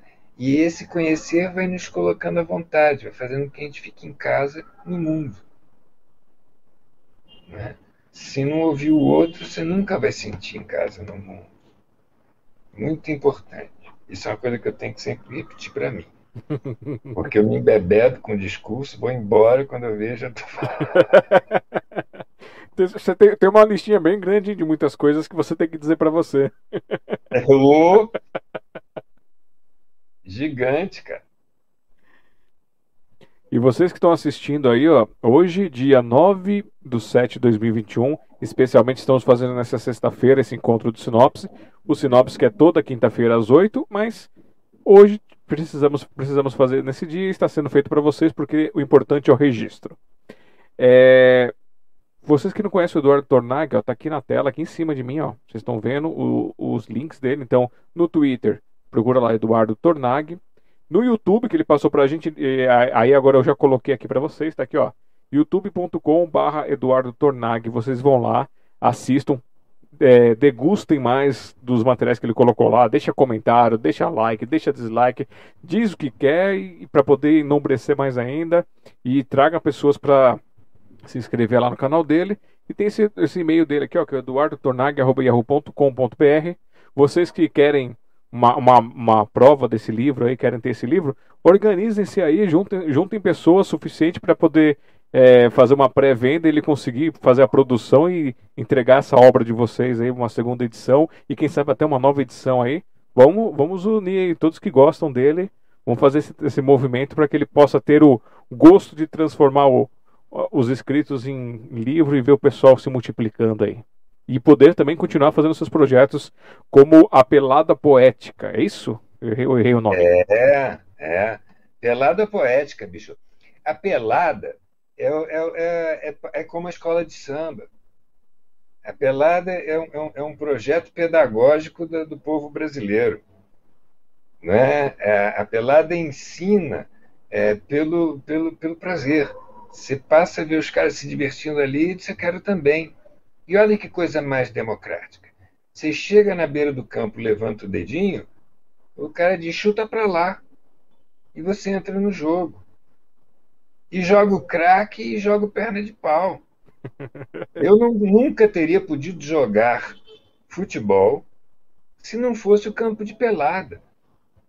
Entendeu? Onde, onde aceita-se o perna de pau, não tem preconceito. E, olha que legal, pelada que é pelada, não tem regra. É tudo combinado de comum acordo na hora. Tem lateral, não tem lateral, vale falta, não vale falta, gol de perto, gol de longe. Hã? Então, esse é, é, um, é um modelo democrático de, de, de aprendizado que, na verdade, é um, é um crescimento conjunto. E olha o que, que esse campinho de pelada nos deu nos deu uma identidade nacional. Foi através do campinho de pelada que o mundo descobriu como o brasileiro é encantador pela sua alegria, como é inventivo. O mundo começa a nos admirar e a nos respeitar por causa dessa coisa que não foi desenvolvida nos clubes. Quando eram os clubes elegantes em que negro não podia entrar, o futebol brasileiro era medíocre e sem graça. Quando o campinho de pelada invadiu os clubes, virou obra de arte. Virou invenção, virou prazer, virou paixão, né? virou uma identidade de um povo. Não é? não é só que as pessoas gostem de futebol. Eu acho que as pessoas gostam de como esse futebol, o que ele representa e como ele foi construído. Agora o dinheiro está matando um pouco, mas é, eu acredito na rapaziada, sabe? Eu acredito é na rapaziada, a gente dá a volta por cima e recupera esse negócio. E você me falou que a, sua família tinha, teve base é, cultural, base estrutural para isso, e contou sobre o, o teu pai. E a, e a tua mãe também era de arte? Também era arteira? Não, não, não. Minha mãe era uma boa senhora católica, não é? Então era mãe de família, é, pariu nove filhos, não é? Sete sobreviveram e, enfim. Então nós éramos uma grande família. Agora, é, meu pai tocava violão, fazia poesia, minha mãe não. Mas minha mãe sentava com a gente, por exemplo, no jantar né? E enquanto a gente comia, ela abria o Monteiro Lobato, as é, Confissões de Dona Benta, não é? e lia para gente, e depois passava o livro para o seguinte. É, minha mãe me chamava, quando eu era bem pequenininho, e estava brincando ali no chão com as coisinhas. Você vem brincar pertinho de mim, Eduardo. Eu ia brincar pertinho de, dela e ela lia em francês. Porque coisa de gente antiga, né? Ela foi alfabetizada em francês. Né? Era o Sion, né? Notre Dame eram as, as escolas. Então, é, e, e, fazia isso de casa pensada, era para acostumar o meu ouvido a um som diferente. Né? E assim vinha não só o Parrimete, que ela lia, as modas, as notícias, etc., como poemas. Jacques Prévert, não é? O, os clássicos. Ah, ela, ela era uma, uma ávida consumidora de, de música, poesia, né? particularmente música. Né? Mas quando a gente se reunia, por exemplo, para cantar junto, a gente cantava às vezes músicas francesas que ela nos tinha, que ela tinha ensinado para gente, mas ela não cantava não. Ela só ouvia. Olha só. Ela fazia a poesia dela com esses pequenos atos, então. É, e, e dos teus irmãos, eles também seguiram por, pelo caminho das artes ou você foi o único são? É... Olha, é... todos nós é, tivemos alguma conexão, né? O, o meu irmão mais velho, que depois entrou por um caminho de aí engenharia, executivo, etc e tal, mas quando ele era adolescente, ele era, ele nunca foi artista, mas ele tinha um teatro no Rio de Janeiro chamado Teatro Jovem, que foi um teatro que meio que revolucionou. Ah, ele fez no Rio de Janeiro um pouco o que a, a, o Arena é, fez em São Paulo, sabe? Trouxe autores brasileiros, não é? botou autores novos e fazia montagens, enfim, fora do, do, do mercado. Né? E, e, meu irmão era vendedor do Teatro Jovem. Lá no Teatro Jovem apareceu Clementina de Jesus, não é? Paulinho da Viola. Lá estreou o, o famoso show não é? da, da Rosas de Ouro, que, que era esse esforço, inclusive, que fazia parte da, da, da militância do teatro, que era de trazer a cultura popular é, né, para a ribalta, para os teatros, né, para o lugar onde a classe média pode ir. Né? Então era um teatro que vivia cheio de estudantes. Tá? Mas o Luiz Carlos, logo, logo, ele é, ele é muito objetivo, um homem muito. Logo, logo, ele ele já casou com menos de 20 anos e foi fazer a vida, e ele todo, né, bem cartesiano mesmo. ah, mas o, os outros, minha irmã, que, porque lá em casa era sempre dois, dois, dois, dois, sabe? Vinham os pares, os filhos. E não foi nada planejado, não, porque eram católicos mesmo. Engravidou, vai. Engravidou, vai, né? Mas primeiro veio Luiz Carlos e Maria, depois Maria Regina e eu. A Maria Regina, por exemplo, também é, nunca enveredou pelo caminho da arte, mas ela tocava violão, me apresentou as rodas de pagode do Rio de Janeiro. É? Com ela eu conheci Bete Carvalho quando tinha 15 anos ainda, é, tocando violão nas rodas. Então, é, agora, de mim para baixo, né? o Bebeto que virou professor é, fez teatro, escreveu teatro. É, o, o, o, Pedrinho, meu irmão, fez teatro. Né? Depois ele enveredou pela, pelo caminho da, da, da mitologia, do, do, do estudo da, da, simbologia das coisas. Né? E, e a caçula, Titila, porque o Ricardo faleceu, ela também foi atriz, teve, é, teve companhia de teatro na Copa de, do México ela, o grupo dela foi para lá na maior aventura, se apresentaram lá para os mexicanos, né? O grupo chamava-se La Naveva. E era era filha daquela turma ali que, que fez o circo voador, sabe, que, que puxou aquele movimento. Ela está lá na, na origem daquele movimento de, de renovação do início dos anos 70. Mas depois saiu fora também. Agora, hoje em dia, ela é jornalista. E... Mas, enfim, é, todo mundo beliscou e isso faz parte da vida de todo mundo até hoje. Né? Uhum. Quando a gente se encontra, a gente continua conversando sobre literatura, os livros que foram lançados, os autores que valem a pena, não é? A, aquela, aquela música que me tocou, enfim. Né?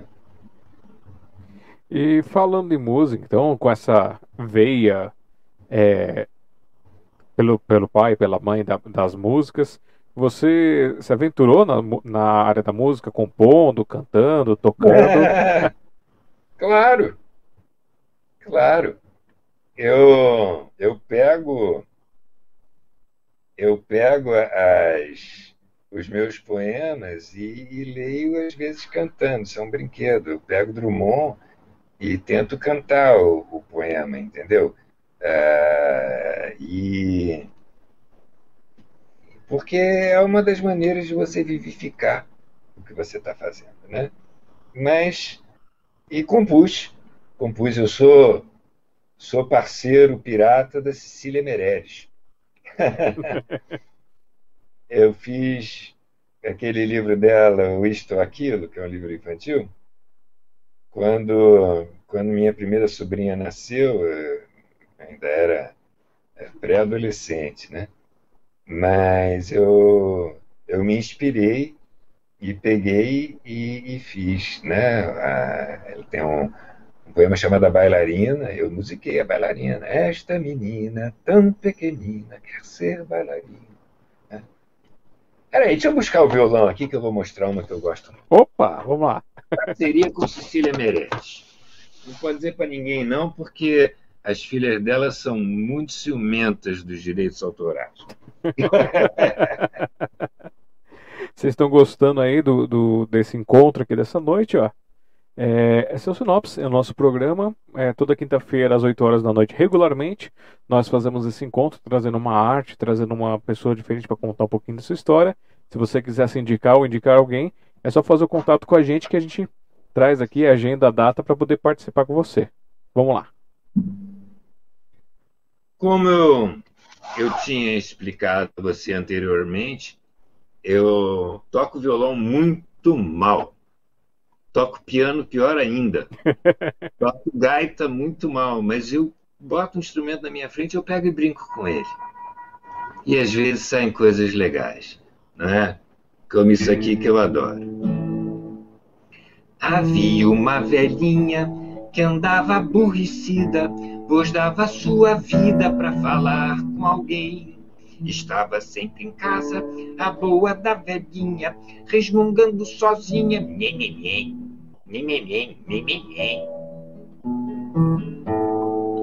O gato que dormia no canto da cozinha, escutando a velhinha, principiou também a miar nessa língua. E se ela resmungava, o gatinho acompanhava. Nhê, nhê, nhê.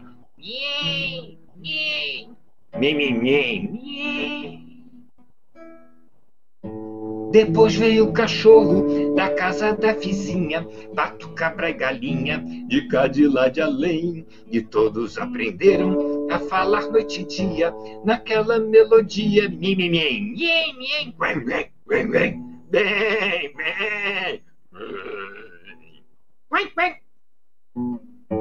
de modo que a velhinha, que muito padecia por não ter companhia, nem falar com ninguém, ficou toda contente, pois mal a boca abria, tudo lhe respondia, mim, mim, mim, quém, quém, quém, quém, mim,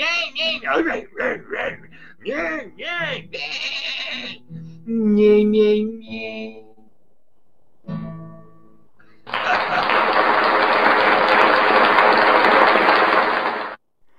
Ah, delícia. Ah, muito e legal. O barato aqui fazendo para você. É, eu, todo, eu, eu, não toco nada, né? Então tudo que eu faço eu, eu tenho certeza que é plágio de alguma coisa. Mas como é para mim, dane-se se é plágio, eu tô me divertindo, tá bom demais. Tá feliz é o que tá valendo, poxa. Mas não é? Ah, pessoal mandando aplausos aqui, mandando palminhas. Então, pelo pessoal.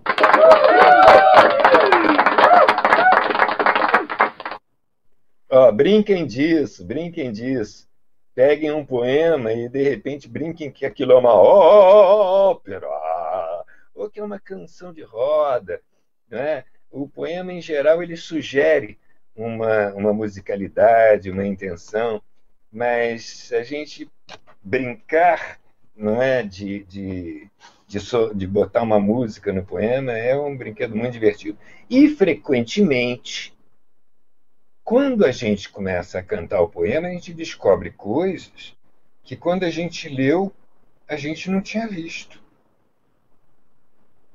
Eu tenho um poema que diz assim, chama-se Grau. Grau é aquela aquele ideal que você busca e nem inencontrável, né, que é o maravilhoso, né? Então é o meu grau. E diz assim: há uma outra leitura dentro de cada poema. Não se contente nunca com um sentido apenas. Ah, na superfície mesmo, escondida nas obviedades, nas tônicas, nos termos, nas vírgulas, na sintaxe, uma pulsação que exala o mistério das sensações. Uma alguma outra fala que salta de formas e sons. Sentidos muitos se tramam em teias, em redes, impulso onde que nos humana goza ao tocar o oculto. Isso para mim é um mantra. Se eu leio um poema e gosto muito, eu o releio fingindo que eu estou com a maior má vontade, querendo não gostar. Se eu leio um poema e eu acho que ele é encantador, não é quase uma canção de Niná, eu leio dando esporro. Sabe, eu leio é, debochando, eu leio de outras maneiras. Eu busco outras atitudes. E é um brinquedo muito divertido. E quer ver uma coisa? É, eu é, tinha uma certa dificuldade com Drummond. Porque eu conheci Bandeira antes, eu era apaixonado por Bandeira, Bandeira era muito mais fácil. Né? É, bandeira, mas mais fácil não é a palavra, mas mais acessível, não é, do que Drummond muitas vezes. E, e fui pegando Drummond aos pouquinhos. Mas aquele poema que abre a obra dele, o poema de Sete Faces, eu nunca tinha entendido como é que aquilo podia fazer tanto rebuliço. Caraca, eu não consigo enxergar o que essa porra aqui tem de tão, tão sensacional, assim, tão fantástico. E fui fazer análise sintática, né? e, mas não, não tinha, não gostava, não achava aquela porra só jogo de palavras, né? Claro que encanta mundo, mundo, vasto mundo, isso é, né? Tem uma, tem uma música aí, esse pedaço te encanta pela música, mas o resto, né? E, e, a, e a concatenação entre né? Que, que, que um, uma estrofe que tem a ver com a outra, pelo amor de Deus, não me dizia nada. Aí, um belo dia, minha filha pequena, ó, então, estou lendo esse poema desde a, de antes dos 15 e estou com mais de 50, porque eu tive filha velha. Minha filha pequena, eu pego este poema e vou ler para ela mas porque é, para brincar com ela, né? Então ela adorava, tinha um, um, um, desenho, não era desenho, era um programa de televisão que tinha um personagem que era o Barney, que era um dinossauro meio Barney, né? Aí eu peguei o poema de sete fases e fui, sabe, lendo como se fosse o Barney. Cara, Aí eu entendi o poema.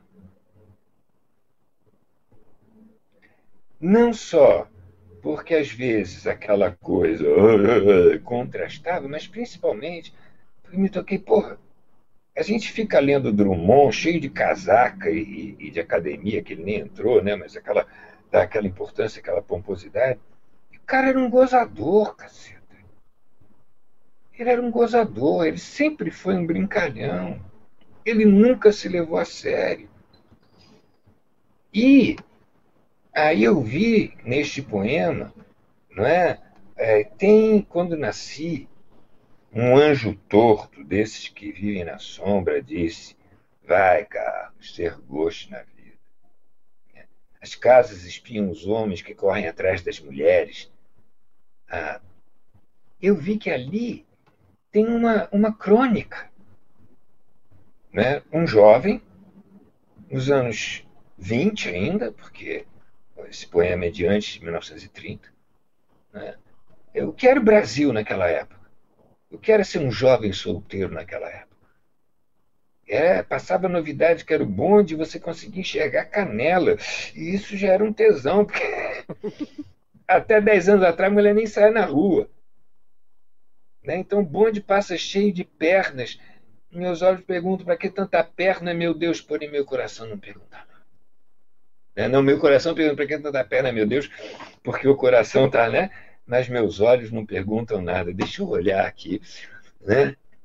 Esta coisa que eu só posso é, vivenciar porque a distância e com recato, o homem atrás dos óculos e do bigode é simples, sério e forte, porque as casas estão espiando os homens que correm atrás das mulheres. Então, revelou-se um universo não é, de, de, de, de, leitura de mundo não é? De diversão que é um homem que disse, caceta. Mas só quando eu li como Barney é que eu vi isso. Em alguns momentos, exatamente porque era muito discrepante do que devia ser aquela voz. Não é? Então, há uma outra leitura de, de cada poema. E brinque com elas. Brinque. Brinque. Deboche do poema que você leva a sério. Né? porque você talvez descubra um outro lado que é mais sério ainda, sem precisar ser sisudo. É isso, eu estava lendo o Drummond sisudo. E ele é sério, mas não é sisudo. É, ele estava num Brasil católico onde era pecado rir. Cara, quando eu era criança, rir dentro de igreja era pecado. Que, que porra de mundo é esse? Em que rir é pecado? Não, é falta de respeito com Deus que morreu na cruz por nós. Caraca! É, sisudo perde. Essa era a forma colonial que estavam nos impondo. Né? Graças a Deus, havia população de rua para me ensinar que tinha uma maneira diferente de lidar com a vida e com o mundo. Olha, eu vou experimentar, porque até hoje eu não engoli a pedra do Drummond. Vamos ver se eu consigo entender. ah, a pedra é uma maravilha, cara. A pedra, ó, é, é, é anagrama de perda. Ele tinha acabado de perder um filho, que morreu no nascimento. E para o Drummond, ele queria muito ter um filho. Né? Quando nasceu a Maria Julieta, passou a ser a vida dela. Quando ela morreu, ele morreu uma semana depois. Né? Então, isso para ele era muito importante. Então, é, eu também passei muito tempo uh, olhando esse poema. Eu gostava dele porque ele tem uma música, um andamento, né? Ele é, é, mas eu não sabia muito bem e eu achava que no fim das contas ele não dizia grande coisa. Né? E até que eu né, me dei o luxo de, de brincar com ele. E aí, é, você pode ler como o Drummond escreveu. É uma perda, é um, um sofrimento, é uma tristeza. É, no meio do caminho tinha uma pedra, tinha uma pedra no meio do caminho, tinha uma pedra. No meio do caminho tinha uma pedra.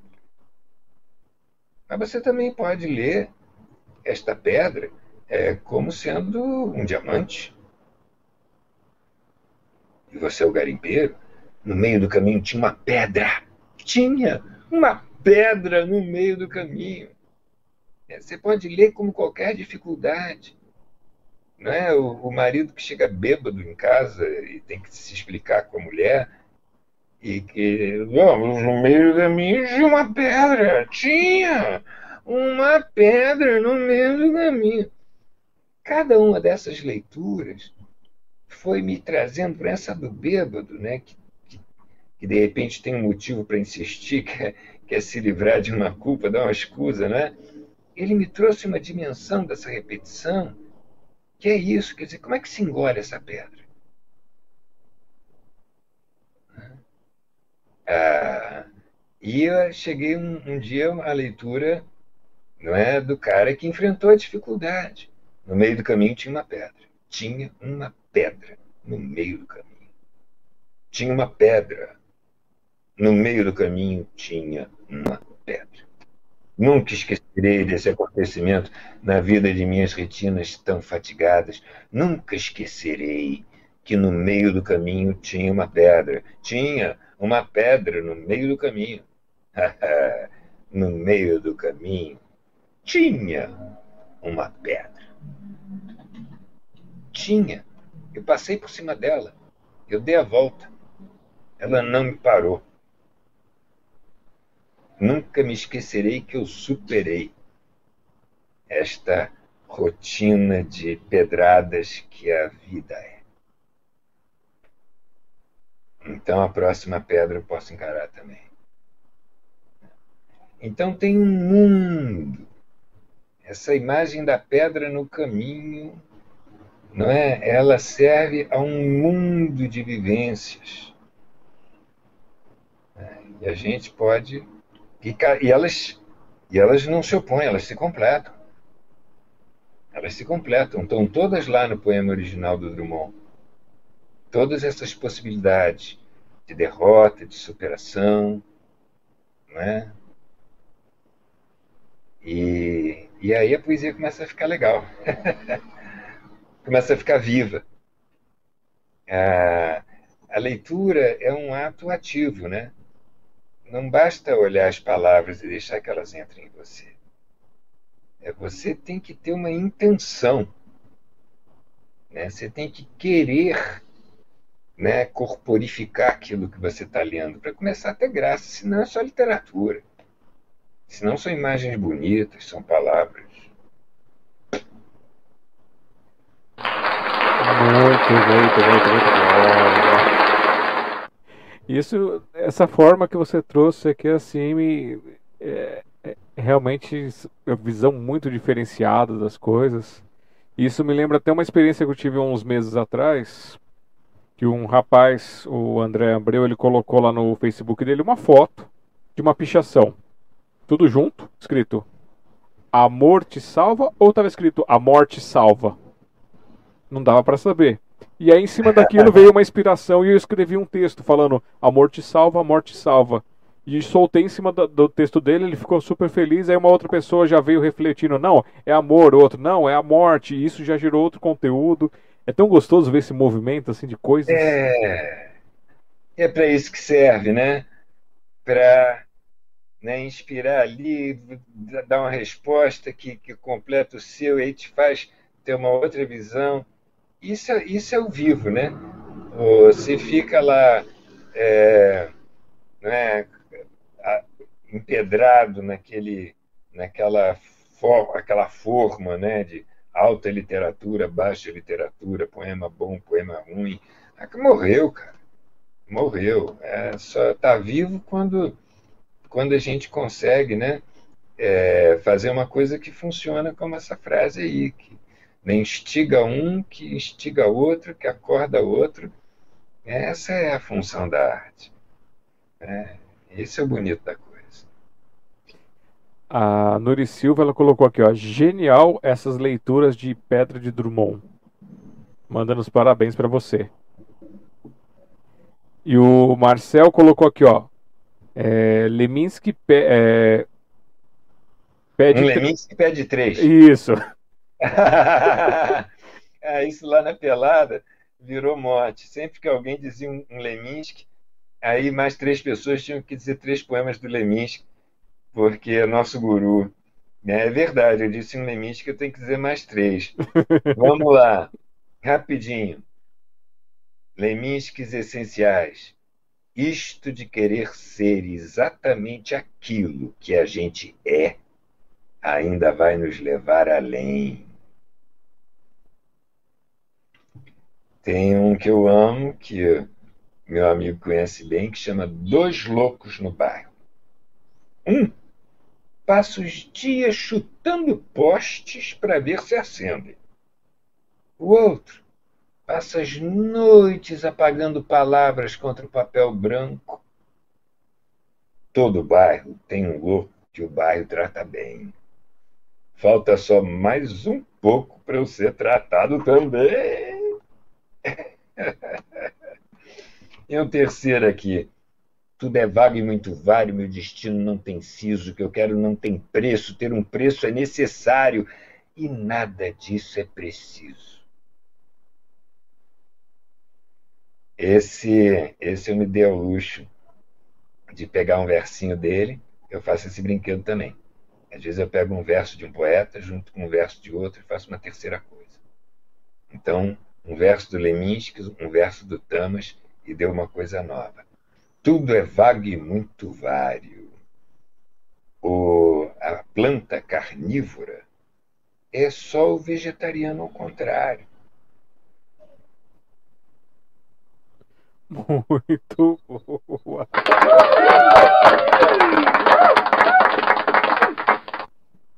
Recriações. Esse é um bom brinquedo também. Pegar um, um verso que você goste e buscar outras, outros ambientes para ele viver né, outros, outros versos para ele trocar. É... Então, vocês que estão acompanhando com a gente aqui, ó, duas horas de live, duas horas e quatro minutos, hoje, dia 9 de julho de 2021, 22 horas e quatro minutos, São Paulo. É, agradecendo a todos que estão aqui assistindo a gente aqui desde o começo, aos que vão chegar posteriormente, bom dia, boa tarde, boa noite, onde vocês estiverem. Hoje estamos recebendo aqui no Sinopse Eduardo Tornag, com, sua, com as suas poesias, com as suas artes, com seus pensamentos, com as suas filosofias, com as suas visões de vida, com a sua história. E vocês querem acompanhar um pouco mais?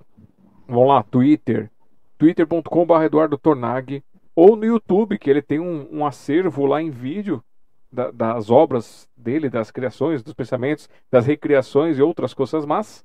youtube.com barra Eduardo Tornag. E quem quiser um contato com ele, eduardotornag.com.br. Lembrando que ele tem um livro dele que ele mostrou aqui, que só tem o exemplar que está com ele. E vocês que seguem ele lá no canal dele, vocês que estão assistindo, vocês que gostam dele em todas as outras redes, juntem-se, unam-se para fazer um, um, um juntado de pessoas que querem ter essa obra em suas mãos e criem um sistema de pré-venda e ajudem ele a trazer essa obra novamente a, a, as artes impressas e, quem sabe, até trazer outras obras que estão escritas para o mundo é, impresso. Apesar de ele gostar dos rascunhos, mas a gente tem que se contentar pelo menos com os impressos. se você não é entendeu, é, volta no começo do vídeo. Alexandre, um negócio que eu esqueci de dizer é, né, nessas coisas aí, eu também eu tenho uns grupos, né, que eu faço oficina de leitura ah, pela, aqui pelo Messenger mesmo, do Facebook. Né? Se alguém tiver interessado, são, são vários grupos, né? tem terça, quarta e quinta, que é. Ah, é desculpa, desculpa, é, caiu a conexão. Você falou que você tem um grupo, os grupos, vários grupos, tem a terça, quarta e quinta, e daí para frente caiu. É, são oficinas de leitura. Né? E lá a gente brinca de ler poesia, né? e comenta e troca tal. E, mas é, é uma leitura ambiciosa, sabe? Porque a gente vai na linha do Proust. O leitor lê a si mesmo. Não é? E quando a gente está lendo, a gente não, não lê, na verdade. A gente pode até é, ter uma, uma, uma, uma, pista do que o autor escreveu, mas a gente entende o que ecoa em nós, que a gente está lendo a nós mesmos. Não é? E então é esse barato de você usar a leitura para se entender, porque quando a gente começa a se entender, fica mais fácil da gente entender o mundo à nossa volta. Porque somos iguais. Não é? é cada um do seu jeito, mas todos iguais. Então, quando a gente consegue entrar em contato com, com essa coisa, as nossas glórias, os nossos medos, as nossas fraquezas, a gente descobre, por exemplo, de repente, que são elas que se transformam em força. Uma descoberta maravilhosa foi o dia que eu descobri que eu não tenho qualidades nem defeitos, eu tenho características. A minha teimosia, por exemplo, frequentemente se apresenta como uma qualidade, quando eu vou fundo num negócio e frequentemente se apresenta como defeito. Quando eu teimo e bato pé numa, numa besteira, não é? Então, é tirar esta carga moral não é, de certo e errado da, da vida da gente é um privilégio do autoconhecimento. Né? E, a, e a poesia, a leitura, a arte em geral, ela permite isso. Ela permite um contato com o seu íntimo. Né? E, por exemplo, é, medo. Né? É, você, eu não vou reconhecer o medo no outro se eu não entender ele em mim. A coragem também. Né? Então, se não vai acontecer na minha frente, eu não vou saber o que está acontecendo ali. Né? Eu me nego a ver em mim. E eu sou o meu espelho. Eu sou a minha bússola. Né? Ah, deixa eu dizer um, um poema. Diga. É, foi muito legal isso aqui, porque eu escrevi isso aqui é, ainda no ano 2000. E, e outro dia, uma amiga gravou isso lá no Facebook, mandou para mim, né, ela falando. Ela disse: Olha como esse poema é atual, não sei o quê. E eu disse: Cara, se poeta é antena da raça, aí eu fui antena mesmo. Então, nesse momento, eu fui poeta. Obrigado, Marisa, que me mostrou isso. Olha só, chama Vizinhança. E diz assim: As janelas hoje são acidentes no cimento. O foco é no que fecha. Perto só parede, gente só de longe, vida só de viés. Outro é outrora Encontro é tropeço, o medo manda. Fuga e fluxo, o futuro faz-se nas janelas de hoje. Mas. E esse mais aqui no final, ele vem entre parênteses, seguido de vírgula, é, interrogação exclamação. Sabe, a junção da, da exclamação com a interrogação, a pergunta com o espanto, né? e a vírgula, que é uma respirada. O mais que, que chama a possibilidade do, do contraditório. Né? Isso, para mim, eu adorei quando eu escrevi isso aqui, porque isso, para mim, resumia a poesia. E aí a Marisa me mostrou é, como, como foi premonitório o que eu tinha escrito. É, muito legal. Além de ser uma coisa muito legal, né? É, muitas vezes é, eu só reconheci, só, só, só entendi que eu tinha escrito um poema quando um amigo leu para mim. Enquanto eu lia, eu não conseguia ultrapassar a circunstância da, da escrita. Né? Pessoas que viram coisas no que eu tinha escrito que quando eu escrevi eu não vi. Né? Enfim. Vamos lá. A, a Mora colocou aqui, né? Agora entendo você, Marcel. Tudo que você falou deste poeta é fantástico. Muitos ensinamentos. Que o Marcel é um propagandista seu lá no, no, no grupo do Sarau Amor e Esperança.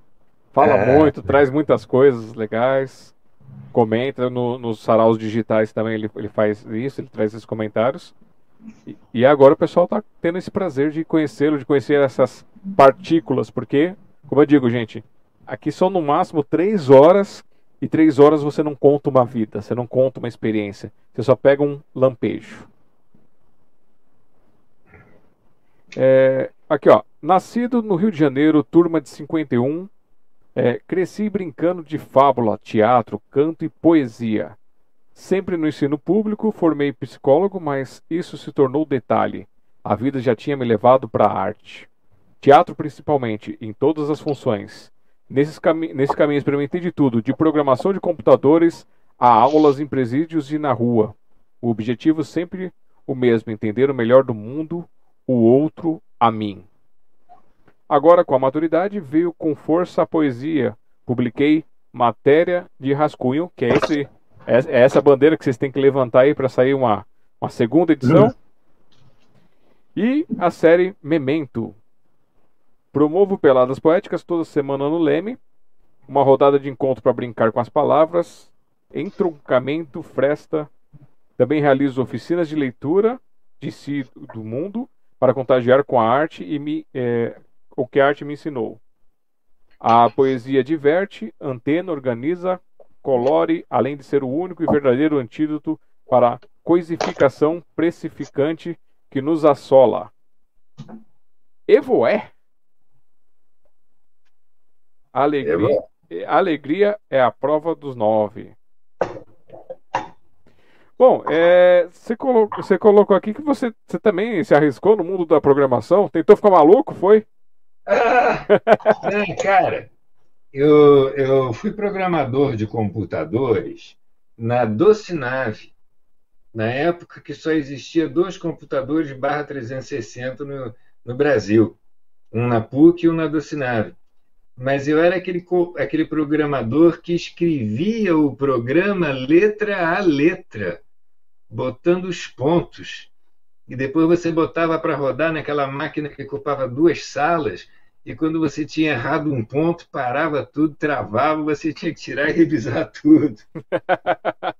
Então, hoje em dia ninguém fala de programação, já faz, acontece, a gente conseguia era gerar lista de, de, de funcionários, lista de pagamento, e a grande ambição não é? Era no dia que a gente conseguisse desenhar um casco de navio. Nossa. Né? Mas estávamos muito longe disso, porque uh, o nosso know-how e o nosso equipamento não, é, não, não davam margem para isso. Né? E então é, eu até gostei, era o, a, a rapaziada era muito divertida, a gente trabalhava no prédio da Docinave, todo mundo de, de terno, não é? E nós íamos trabalhar de bermuda. E não tinha problema. Esses aí são os maluquinhos da, da nova tecnologia, esses aí não se enquadram, não sei o quê. Então a gente tinha uma liberdade naquele mundo de, de, de, de empresa que era muito legal. E estava descobrindo uma coisa nova, né? Mas era muito chato era muito chato. É, tinha que ter realmente um espírito de escriturário não é, para tocar aquilo em frente. Então eu conheci, tomei conhecimento, vi como é que era, e, e aí Maria Clara Machado me chamou para fazer uma peça. Eu disse, ah, rapaziada, bye bye. É, não é, estão me pagando aqui a mesma coisa, no teatro do que vocês me pagam para fazer uma coisa mais divertida. Então, e eu ainda não tinha, ainda não era uma época que eu que eu tivesse uh, optado pela, pela arte. Eu ainda achava que a arte era para a vida inteira, mas que aquilo era, não é, sei lá, servia como hobby. Eu ia ter que ter uma profissão séria eu ia ter que ter um diploma e ser né, um profissional de alguma coisa, né, um profissional liberal de preferência, né, de algum, de algum dos, do, das, das, profissões sérias. Né, mas, mas graças a Deus eu me regenerei. Ó, essa luz aí vai. Se alguém tirar print dessa luz aí na, atrás da sua cabeça, hein? Com esse visual. É? Oh, oh.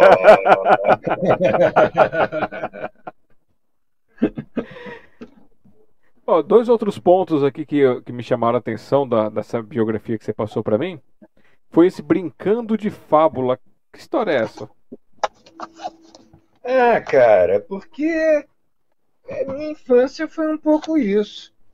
Não é? Não só é, na, em volta da mesa, com minha mãe puxando a história, né? não só ela lia, botava a gente para ler, como contava história a gente tinha que, que completar, não é? é? Como, enfim, eu fui criança, cara, nos anos 50, né? Então eu tinha terreno baldio aqui no Rio de Janeiro, em frente à minha casa, dava para jogar bolinha de gude, fazendo buraco no barro, entendeu? Fazendo as búlicas no barro tinha espaço e a gente subia em árvore. Né? A gente, o Saci Pererê para nós estava próximo. Né? Eu fiz é, diversas é, é, incursões, né? aventuras.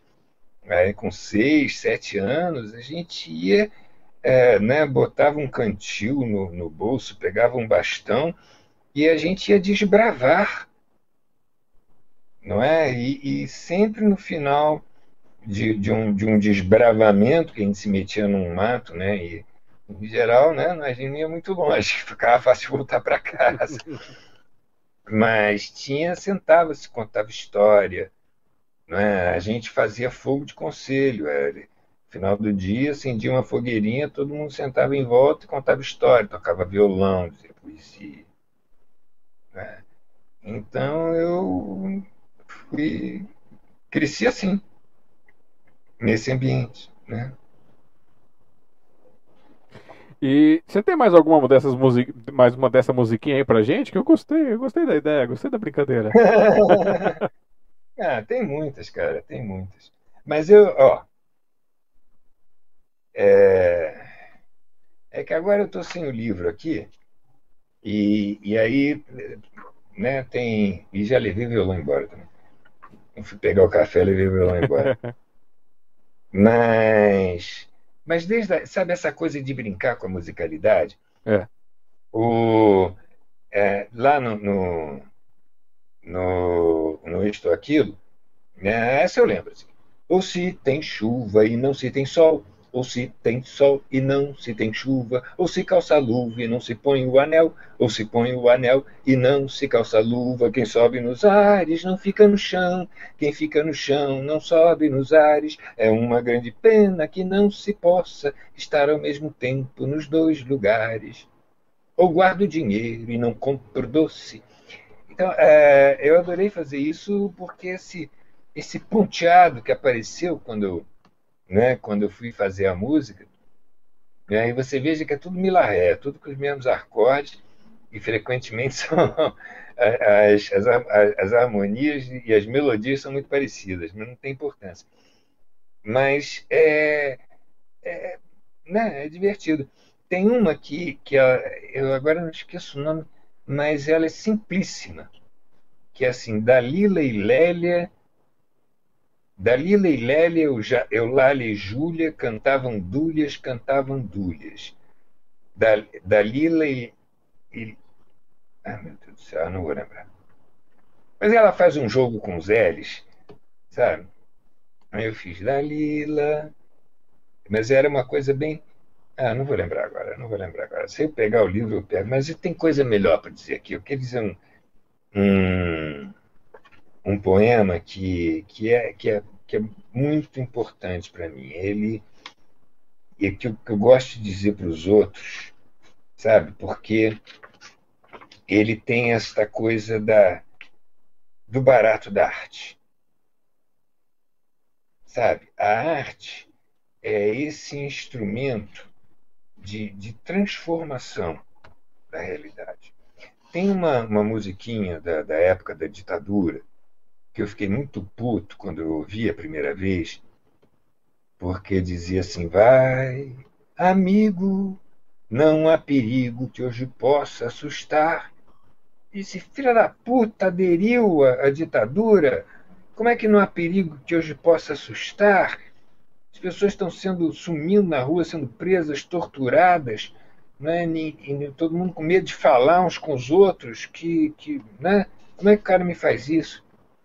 Anos depois, eu peguei de novo e eu entendi, ele estava certo. A música diz assim: Vai, amigo, não há perigo que hoje possa assustar. Não se iluda, que nada muda se você não mudar. E daí vai para frente, mas não interessa. Então é isso, quer dizer, a gente estava apavorado com aquele ambiente, não é? mas porque a gente se deixou engolfar por aqui. Mas a gente muda a partir de dentro de nós. Quando eu estou com medo, eu contagio o medo à minha volta. Quando eu entendo esse medo e consigo encará-lo, eu vou contagiar coragem. Agora, se eu não mudar dentro de mim, é? se eu não mudar a minha atitude, não tem jeito de mudar fora. Mas nós, o mundo não precisa que, que a gente mude. O mundo é mudança. Ele muda sozinho, ele não precisa de nós, né? Mas nós somos parte desse mundo, todos nós colaboramos né, com o tiquinho desta mudança. Quando o mundo nos atravessa, né, seja como ar que a gente respira, seja como som, a gente transforma esse mundo. Então eu posso receber de lá um sorriso, está muito puto, e devolver com um rosnado. Olha, fiquei puto porque o cara sorriu e eu tô, fiquei puto porque alguém pode estar tá feliz na hora que eu estou puto. Eu fiz uma alquimia. Do mesmo jeito, quando vem alguém rosnando do lado de lá, eu posso dizer, pô, o cara tá mal, isso é problema dele. E aí aquele rosnado não pega em mim. Não é? Eu transformo ele pela compreensão de que o outro tá mal, eu também já tive, isso acontece. Não preciso incorporar isso. Então, cada vez que eu rosno, é? eu vou contagiar essa coisa à minha volta. Cada vez que eu tenho uma atitude de compreensão ou de bom humor, eu vou contagiar isso. E esse é o meu tijolinho na mudança do mundo. Né? E a arte é uma puta lenteamento para fazer isso aí. Chama-se Ars Gracia. É, você não, você é mais jovem, você não pegou os, os tempos, os grandes tempos da Metro Goldwyn Mayer. Tinha um leão da Metro. Uau! em volta dele tinha um disco que dizia Ars Gracia Ars. Eu achava aquilo lindo. Meu pai traduziu. E? Parou? Será que caiu? É. É, e... é, sua, sua conexão caiu. Você falou que você achava lindo e seu pai traduziu, é. aí caiu. Ah, tá bom. Não, ars, eu fiquei com essa ideia de ars graça. A arte como graça. Graça como contato com o maravilhoso.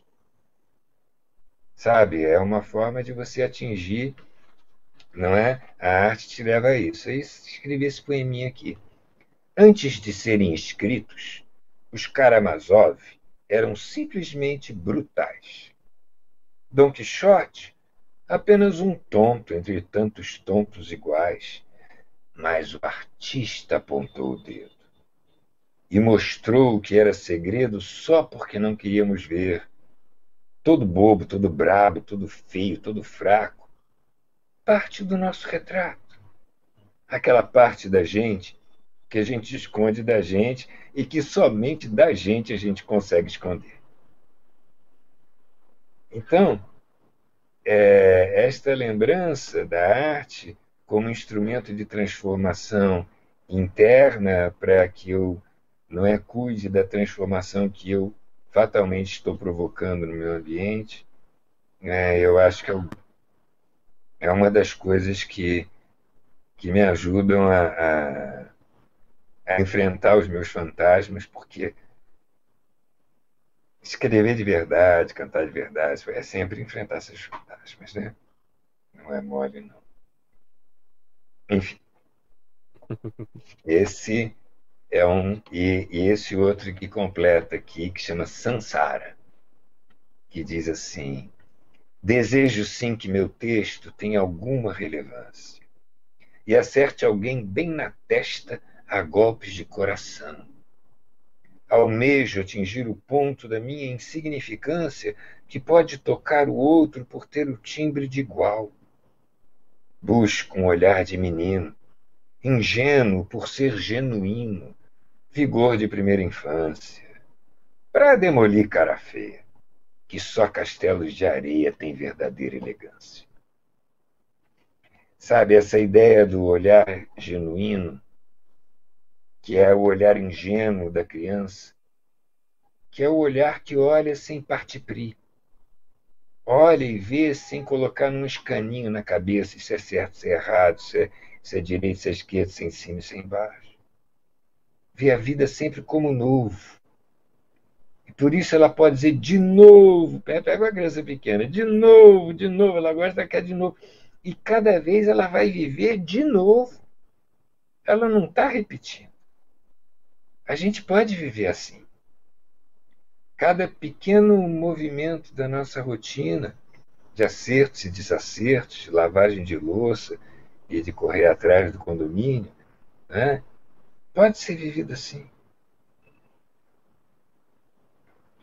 Pode ser ser transformado em arte e daí ganhar uma outra dimensão, não ficar naquela coisa comezinha, vazia.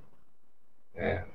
Tudo tem um verso, um outro lado, que onde está o maravilhoso, onde está a graça, né, onde está o divino. Onde estamos nós, porque nós somos isso.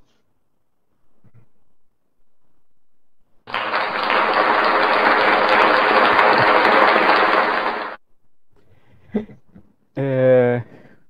E falando em artes, então, já que você parece. Não, eu acho que é alguma coisa da. Você sabe que é claro, nessas né, operadoras de internet são. Vê se agora é. no canal apareceu outra eles transmissão. Eles prometem mais do que podem dar, né? Pois é. Aí eles dão eu, dor de cabeça. É, e eu tenho para mim, cara, que nem eles é, entendem direito o que eles inventaram, entendeu? Essa coisa de streaming, eles não sabem direito o que, que é. Ó, eu gerei um novo link aqui. É. Então deixa eu mandar pro pessoal lá que estava assistindo. Depois eu só, só numero com o número 2. Sessão final. é. Ah, deixa eu ver se esse aqui é o que tá ao vivo. É, tá ao vivo aqui, então. Deixa eu abrir o zap zap aqui.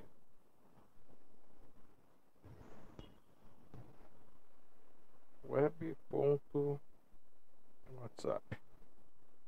Manda o link pra mim, Eva. Ok. Bom, então, enquanto o pessoal tá vindo para cá, só para deixar registrado, você falou então que você, quando vai desenhar, se for desenhar uma flor, sai qualquer outra coisa. Mas aí eu descobri, eu descobri essa coisa maravilhosa, cara. Você pode desenhar primeiro e ver depois que ficou. Uhum. E, né? e pintar, você também se arrisca na pintura? Ah, já me arrisquei, mas aí também já já precisa muito material, muito trabalho, muito espaço, então não foi muito longe não. Eu, eu desenho muito com lápis colorido, não é? Eu, eu gosto muito de, às vezes eu faço coisa que é só cor, sabe? Eu rabisco cores e, e conjuntos. É, deixa eu ver se eu tenho aqui. A, a minha. Eu tenho uma pasta de que eu levo né, para os lugares com os poemas que eu gosto e tal. Mas é tudo assim. Sabe, aqui. Tem que ter um, um desenho, uma cor, um. Eu vou. Eu não sei, eu tenho que parar para pensar, enquanto eu paro para pensar, eu, eu coloro. Né? Então eu acho importante decorar, sabe, as coisas, fazer uma, uma decoração para elas, que também muitas vezes me revelam né? o, o que eu estava fazendo. O, eu estou vendo aqui, mas eu estou vendo o link antigo aí. Estou vendo recomeçar. Peraí, tem, segura, segura só, só, só um instantinho que eu vou compartilhar o seu link aqui de novo com o pessoal. Tem gente que já, já atualizou e veio atrás, né? Mas deixa eu pegar aqui. Opa, agora eu vi ali. Cheguei ali. Não, não é essa, não. É que agora tá passando na, na tela, é, é por causa do. Deixa eu arrumar esse negócio aqui. Pronto? Voltou? Então, Núrio, o que aconteceu é, é a Claro, nossa querida Claro, Net, claro que se fusionou aí, não sei, caiu, derrubou tudo, aí voltou a transmitir aqui para mim, mas não estava transmitindo para canto nenhum e agora a gente voltou ao normal. Eu vou mandar no grupo aqui do pessoal do do Zapson, que aí eles ficam ligados no Vou esperar a vontade aqui do, do, do senhor Zap Zap. Uhum. Vocês guardam só um instantinho, gente, que a gente tá, tá só refazendo a conexão aqui para fazer essa finalização, porque não dá para deixar de qualquer jeito essa história maravilhosa aqui que o Eduardo está compartilhando com a gente nesta sexta-feira. Ai, o WhatsApp, você não abriu outro negócio, não vai, né, filho? Deixa eu pegar aqui. Voltei para cá. Ok, voltemos vo voltar. Agora é só abrir o vídeo, carregar aqui, carregar aqui. É cada apuro que eu passo. Pô, mas olha, cara, está saindo muito bem, porque eu tenho participado de muitas lives, às vezes com, com grupos é, é, teoricamente profissionais, e sempre dá problema. E, de, e conseguir voltar depois do, do, problema, ainda não vi, não. mas estamos no ar. No novo link, mas estamos no ar. Não tem problema que o pessoal assiste a parte 1 e assiste a parte 2. Então, bom dia, boa tarde, boa noite, onde vocês estiverem. Essa aqui é a parte 2, continuação para finalização da live com o Eduardo Tornag. Poeta, músico, escritor, compositor, intérprete, intérprete da vida, tradutor, filósofo e pato. Ele faz parte e do pato. nosso bando. É... Quá, quá. Muito legal. é, artesanato, você já tentou fazer alguma coisa de artesanato? Já, já fez? Sim, já vivi disso. Já vivi disso. Eu fazia calças de, de, de, de pano de colchão e cintos de couro né? Ah, eu, fui hippie, cara. Fui hippie. É, aprendi a fazer trançados, né? mas nunca fui bom, não. Mas que era muito legal fazer, era, era em grupo, né? Era sempre em grupo, era muito legal. Mas o, o enquanto o pessoal fazia três, é, a gente fazia umas, uma, uns enrolados de couro, sabe? Para aquela coisa de, de, prender o cabelo, né? Com uhum. coisa de hippie. Ninguém fazia 13 e não tinha terminado primeiro.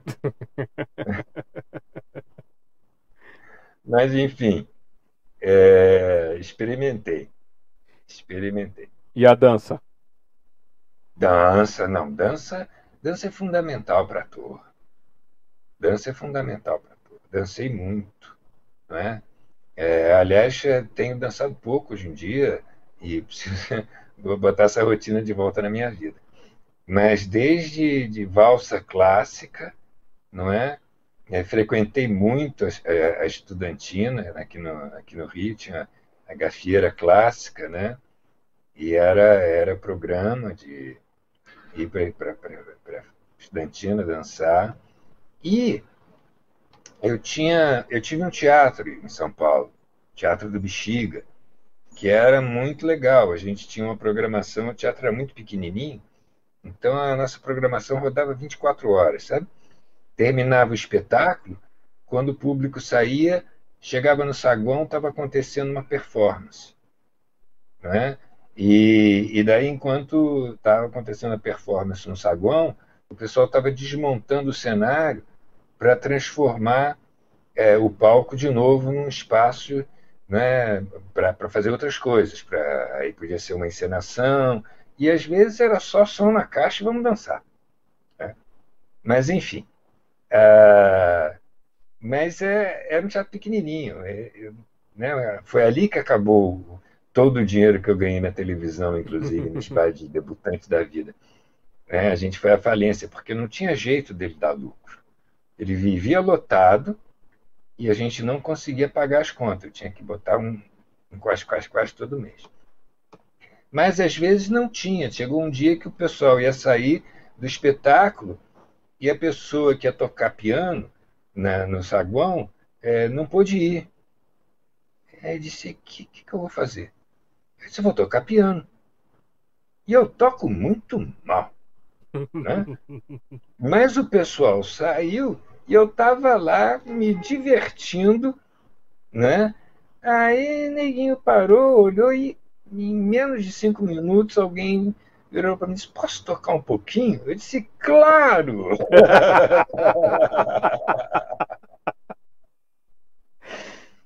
E aí foi um tal de um no piano, outro, outro, outro, que apareceram vários pianistas de, de vários estilos, e aí rolou, porque a gente precisava é, uma boa parte do que a gente ganhava era era nesse hall porque a gente via, tinha um barzinho, a gente vivia, vendia bebida.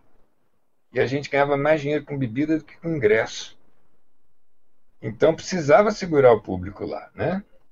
E, e teve um então tem uns dias que eu tinha que fazer uma, né? O pessoal, eu peguei o pessoal saindo, não tinha nada, eu comecei a fazer uma, uma dança. Comecei a fazer uma performance de dança sem música ali. E eu me lembro que no final, um, um, um dos camaradas, um, um, sujeito bem, bem público, classe média, assim, né, aquela, aquele cara certinho, ele disse para mim: Poxa, Eduardo, quando eu saí vi você ali saculejando no hall, ele disse: Pô, coisa esquisita, o que esse cara tá fazendo? Né? O, porque eu comecei sem som. Aí meu sonoplasta correu e botou lá uma, um, um som qualquer para me dar base e eu inventei uma coreografia na hora. Né? E daí eu estava muito sem jeito, porque eu não sou dançarino, não sei dançar, não sei nem eu, né? mas eu tinha que preencher aquele espaço. Né? E, e daí fui dizendo, né, me dizendo as coisas que eu sei sobre arte, sobre representar, não é? Que o barato é se divertir, que quando você é, vai fundo e se coloca nas coisas, aquilo ganha um significado, né? Então eu consegui transformar aquele saracoteado meio desorganizado é, numa coisa que o cara veio para mim e disse, pô, quando eu saí te vi ali, eu disse, pô, o que esse maluco tá fazendo aí? Mas quando chegou no final, eu disse, puxa, isso aí é um artista. Você me comoveu. Né? E, e, é isso, eu fui sincero. Eu saí do, de uma posição totalmente né, desconfortável, esquerda, de me sentir inadequado, e fui sincero. Né? Foi uma, uma grande lição de vida essa, essa coreografia. Mas a arte está dentro de nós, né, cara? Todas elas. Ah, e, ó, uma das coisas que me travava de escrever era a vaidade. A vaidade é o, não é à toa que é o, o pecado preferido do diabo, né? E ele trava a gente mesmo. Eu achava que se eu não fosse escrever o grande poema, que não tinha nem que começar a pegar papel. Até que um dia eu disse, pô, bicho, tu nunca soube jogar bola e, e sempre gostou de brincar, não parou de, de brincar por causa disso. Então, você gosta de escrever, gosta de, das palavras, brinca com isso, não precisa ficar bom, não precisa fazer gol. Né? Seja, seja sincero, procure uma coisa que te toque. Né? Mas tinha sempre aquela coisa que, que mata o poeta que é você querer dizer. E aí a poesia vai virando prosa. E a poesia, você tem que se libertar do que você quer dizer e deixar que ela te surpreenda. Não é? E aí, daí vem o meu método de trabalho que está definido neste poema aqui, que vem em três partes. Um, deixar correr pelo papel a mão, solta, sem ciência, sem direção. Curtir mais a cor da tinta, a curva da linha, o sentido do traço que o sentido do troço, o ângulo do logos, o brilho da oclusão. Deixar pelo papel correr a mão. Deixar pelo papel a mão correr e ver depois se desenhos ou palavras, se riscos ou recados. Lembrar sempre que desenhos são palavras. Palavras são desenhos. E todos são riscos. Todos são recados. Depois, respirar fundo. Mergulhar na inspiração até calar a Babel, e então, ao expirar, deixar correr a mão pelo papel. Deixar pelo papel correr a mão e que a mágica se repita mil e tantas e muitas vezes até que a mão se solte, ligando-se assim à fonte, à cascata do aguadeiro que generosa se derrama, levando o que é vivo a brilhar, até ser capaz de passar a luz adiante. Deixe.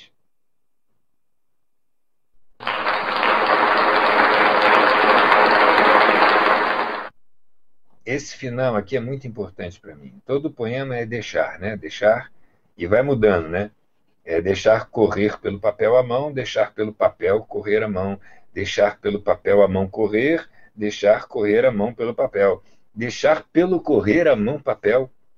Mas aí no final é deixa. Deixa, cara. Solta. Larga aí ambição, vaidade. Deixa vir. A arte a gente faz deixando que essa coisa flua dentro de nós e está dentro de todos nós. É? Se você abre a porta, se você solta a musculatura, se você afasta aquele sensor, né, aquele juiz né, que, que vai dando nota para tudo que você faz e deixa vir, aí você consegue olhar para o papel depois e, cara, olha que legal, Fui eu mesmo que fiz.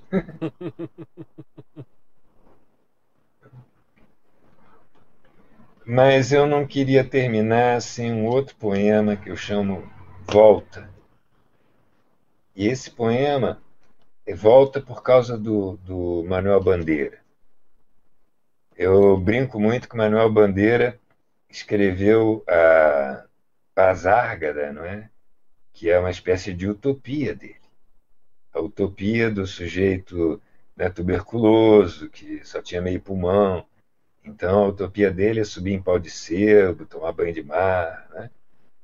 E, e, e, as conquistas futuras, as facilidades, telefone automático. Na época dele era telefone de manivela. Eu usei telefone de manivela. Né? Você tocava a manivela, uma, uma telefonista atendia, você dizia, eu quero que você me ligue, por favor, com o telefone 1234, eu sei que eram quatro números só. Ela dizia, sim senhor, já chamo. Aí você sentava ali, às vezes, por seis horas, esperando que ela completasse a ligação, e aí tocava o telefone, você pegava de novo e falava, alô?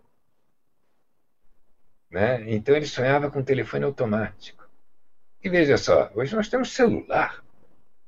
Hoje nós temos streaming. Né? Hoje nós temos telefone com imagem. E que porra de utopia é essa? Que mundo ideal é esse, onde a gente está sendo seguido né, pela, pela, pela, pela Avan e pela Magalu né, para nos, nos, nos vender, pelo banco para vender seguro de vida. né? Mas, enfim, então eu, eu gostava de brincar com essa, com essa, com a veleidade, né, do, do, do que ele tinha imaginado como mundo ideal, né, como utopia. Aí um belo dia eu disse: não, cara, tudo isso é brinquedo. A utopia dele é a poesia. Foi no mundo da poesia que ele encontrou o mundo ideal. Né? E nesse momento eu me toquei que eu já tinha vivido momentos, sabe, de plenitude nesse mundo da poesia. Então eu escrevi o poema Volta, como se eu estivesse já voltando dessa utopia. Né?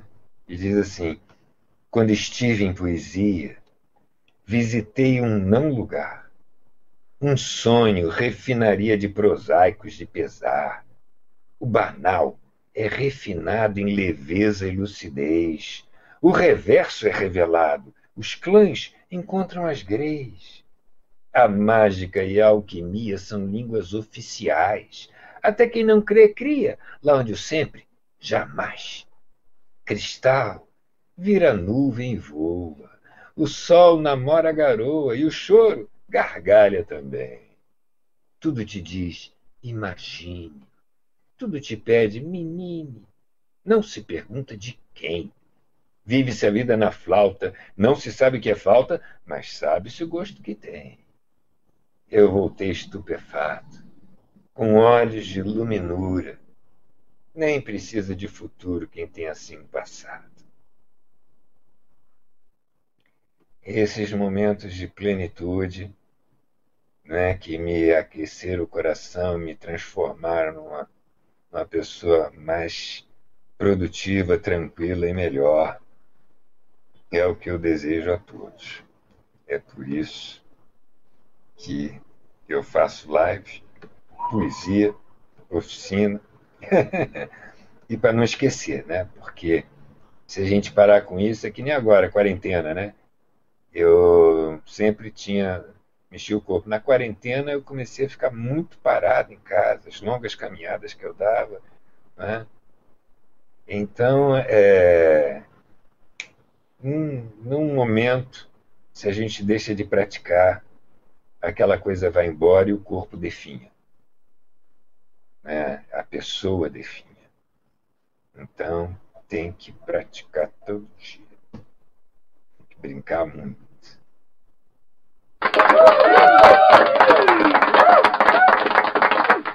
Então, antes de finalizar, eu vou fazer aquele nosso momentinho aqui comercial. É. e aí eu já volto contigo para você fazer dizer mais alguma coisa que quiser, fazer suas considerações e dar o seu tchau pro pessoal. Tá OK? Então, já voltamos. E é isso aí, pessoal. Vocês estão acompanhando hoje aqui, Sinopse, edição 62. Tivemos aquele probleminha de cair, voltou, mas essa aqui é a continuação para a finalização. Se você está gostando desse projeto da sociedade, quer conhecer um pouco mais, vai aqui, ó, smdv.com.br. Se você curtir muito do nosso trabalho, vai lá no apoiar.smdp.com.br. Tem os links das nossas redes sociais, tem conteúdos, tem as pílulas de poesia, tem várias coisas que você pode fazer. Compartilhar o nosso material, compartilhar os nossos links já é um grande é, favor, um gran, uma grande alegria, uma grande contribuição que você dá pra gente. Agora, se você tiver o Faz Me Rir, aí quiser ajudar, você pode se tornar uma madrinha, se tornar um padrinho do nosso projeto. É, tem lá no padrim.com barra café com poesia, barra café com poesia. Aí você pode escolher mensalmente. Se quiser fazer direto, tem os dados nossos bancários aí no apoiar também. E tem o Pix. Você pode mandar de um centavo a um milhão, que eu vou juntando com todo o coração para quando eu precisar fazer alguma coisa para vocês. E o nosso projeto, que é o projeto que ajuda-nos a, a manter, ele se chama Publix, que são coleções com é, onde nós temos um tema na coleção ali, as pessoas não mandam para o tema, mas se mandarem está tudo bem. E são 12 volumes, onde a nossa intenção é que cada volume saia num mês diferente. Então, 12 volumes, cada uma por um mês.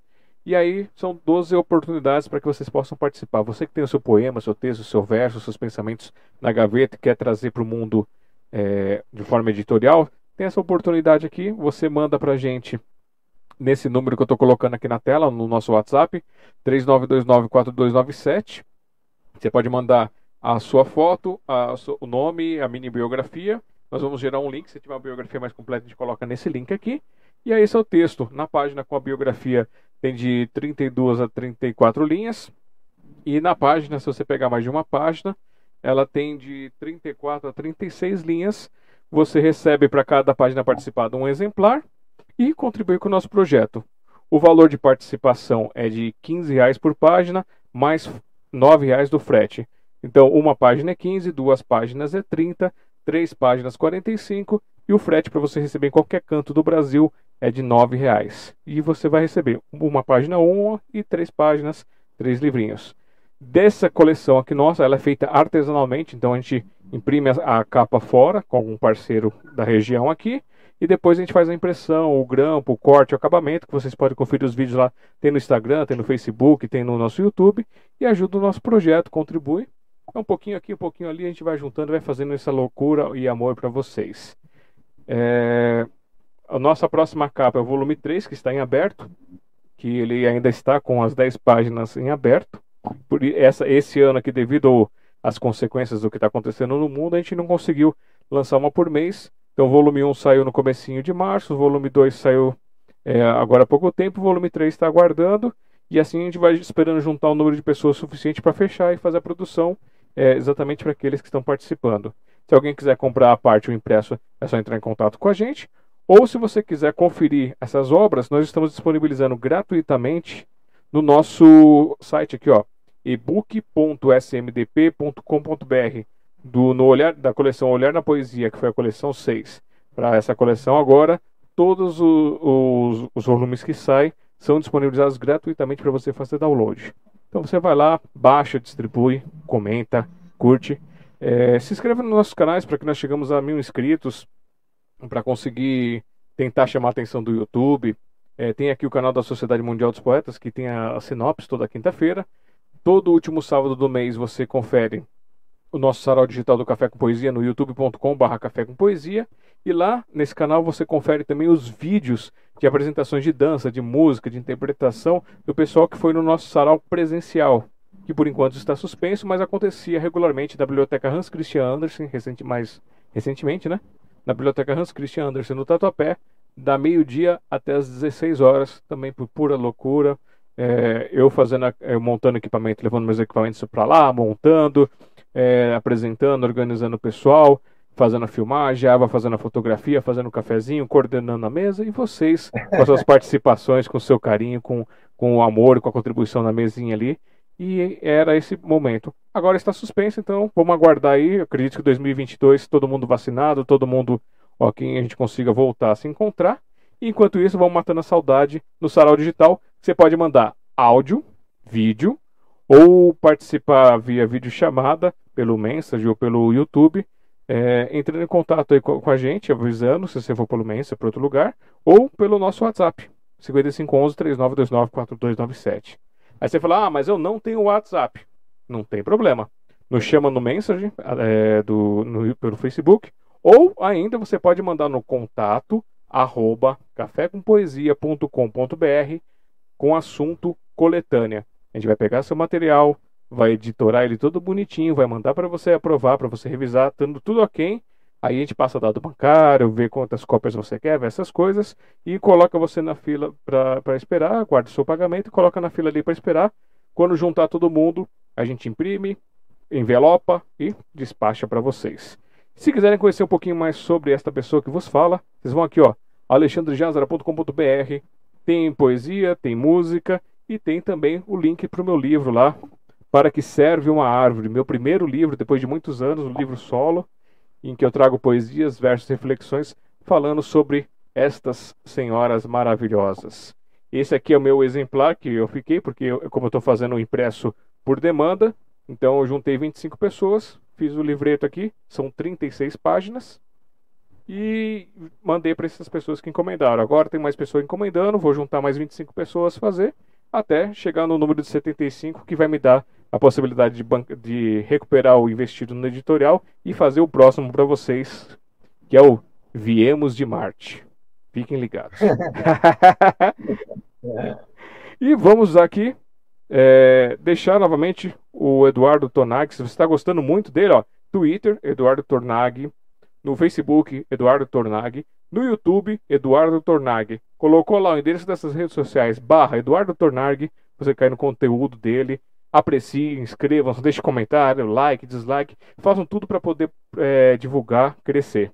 E quiser um contato direto com ele, ou quando vocês juntarem a galera para fazer é, uma, uma segunda edição desse livro que vocês estão querendo, vocês entrem em contato aqui e combina com ele, ó. eduardotornag.yahoo.com.br É isso, Eduardo? Isso aí, meu amigo. Ó, quero te agradecer. Quero primeiro te parabenizar, bicho. Né? É, é uma, uma alegria ver um, um homem que faz assim. Essa tua iniciativa é muito legal.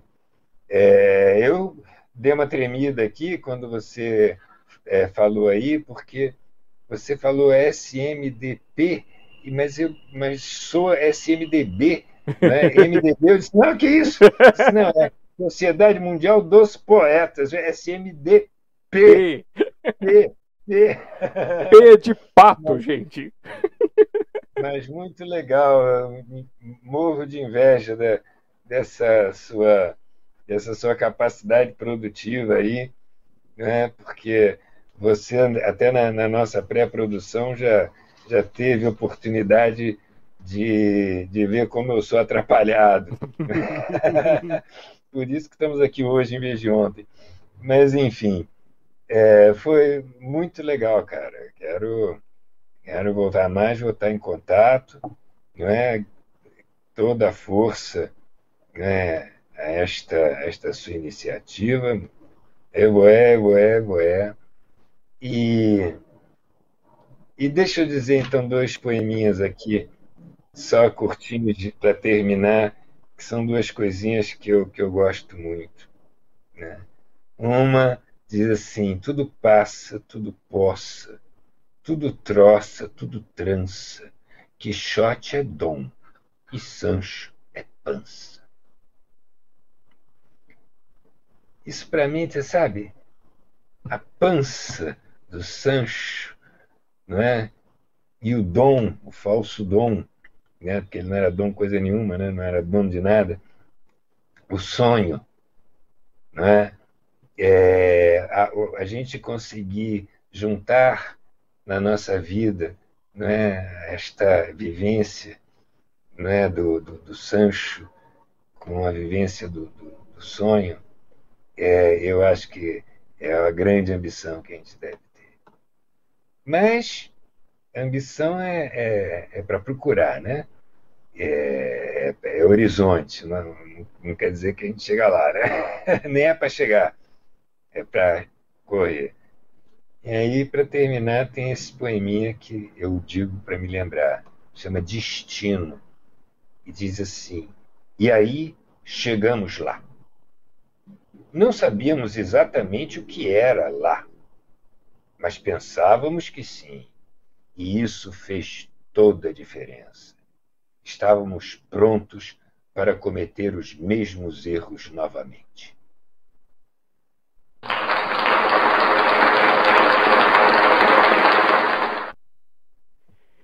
Isso aí foi um grande prazer tê-lo aqui conosco. Quando tiver alguma novidade, alguma coisa, tem o meu contato, tem os canais aqui, a gente tem os espaços. Tô bolando mais algumas maluquices aí também para ampliar esses, esses sonhos. E desejo que, você, que as pessoas venham atrás de você que nem malucas, querendo fazer uma, uma segunda edição e que você consiga juntar é, esses sonhadores, esse bando para poder trazer novamente uma, uma outra edição e até deslanchar outras edições. É, gratidão pelo teu carinho, gratidão pela paciência, por apoiar nosso projeto. Que você tenha ótimos dias e que os dias que não forem tão bons assim que passem logo e fique com o nosso grande abraço e beijo fraternal no seu coração. Ah, obrigado, cara. Não, ó, foi um grande prazer, não é? E viva os dias não tão bons que nos ajudam a saborear os bons. Nada como botar uma cobertinha quando a gente está com frio. Não é? Se não fosse o frio, não tinha graça ter a coberta. Não é? e, e vamos em frente, cara. Parabéns. Oxalá esse, todo esse teu projeto aí floresça, porque é, é muito bacana e muito necessário esse seu movimento. Né? Foi um prazer. E desculpe do mau jeito. né? Eu sou, às vezes eu sou Quixote demais e Sancho de menos, sabe? Águas passadas no movem moinho. É. Só para finalizar, ó, a Nuri escreveu aqui, ó. Foi um prazer grande ouvir esse, essa grande pessoa, filósofo, ator, poeta. Arrisco-me a elogiá-lo, embora tenha sentido que ele sente o perigo do elogio. É. Mas eu gosto. Eu é gosto. Bom. Eu aprendi a me defender dele. Né? Cada vez que vem um elogio, eu fico, opa, menos, menos, né? É legal, mas é porque o outro foi legal, né? Isso é o que o outro viu em você, não é o que você é. Né? Então, é, é, é bom, mas é, o, o outro merece parabéns. então, brigadão por tudo e até uma próxima oportunidade. Até, vamos, vamos repetir logo logo.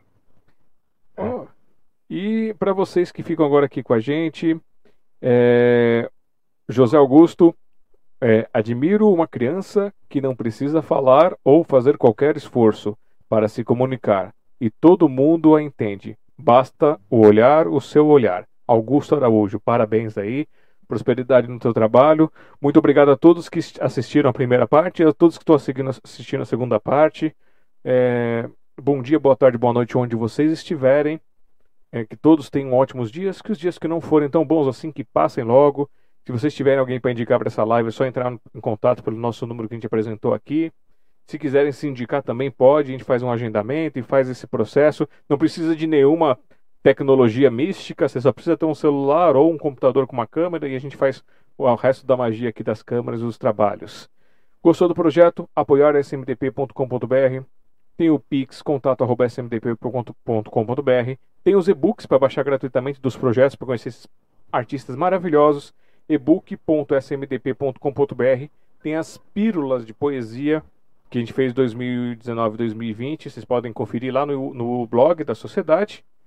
E esse foi o sinopse para vocês. Hoje, dia 9 de julho de 2021, 23 horas e 8 minutos. É, deixo meu beijo e abraço fraternal a todos vocês. Gratidão a todos que assistiram, gratidão a todos que comentaram. Eu sou Alexandre Jázaran, tentando deixar o mundo um pouquinho melhor de quando eu cheguei. Até a próxima quinta-feira. Um grande abraço.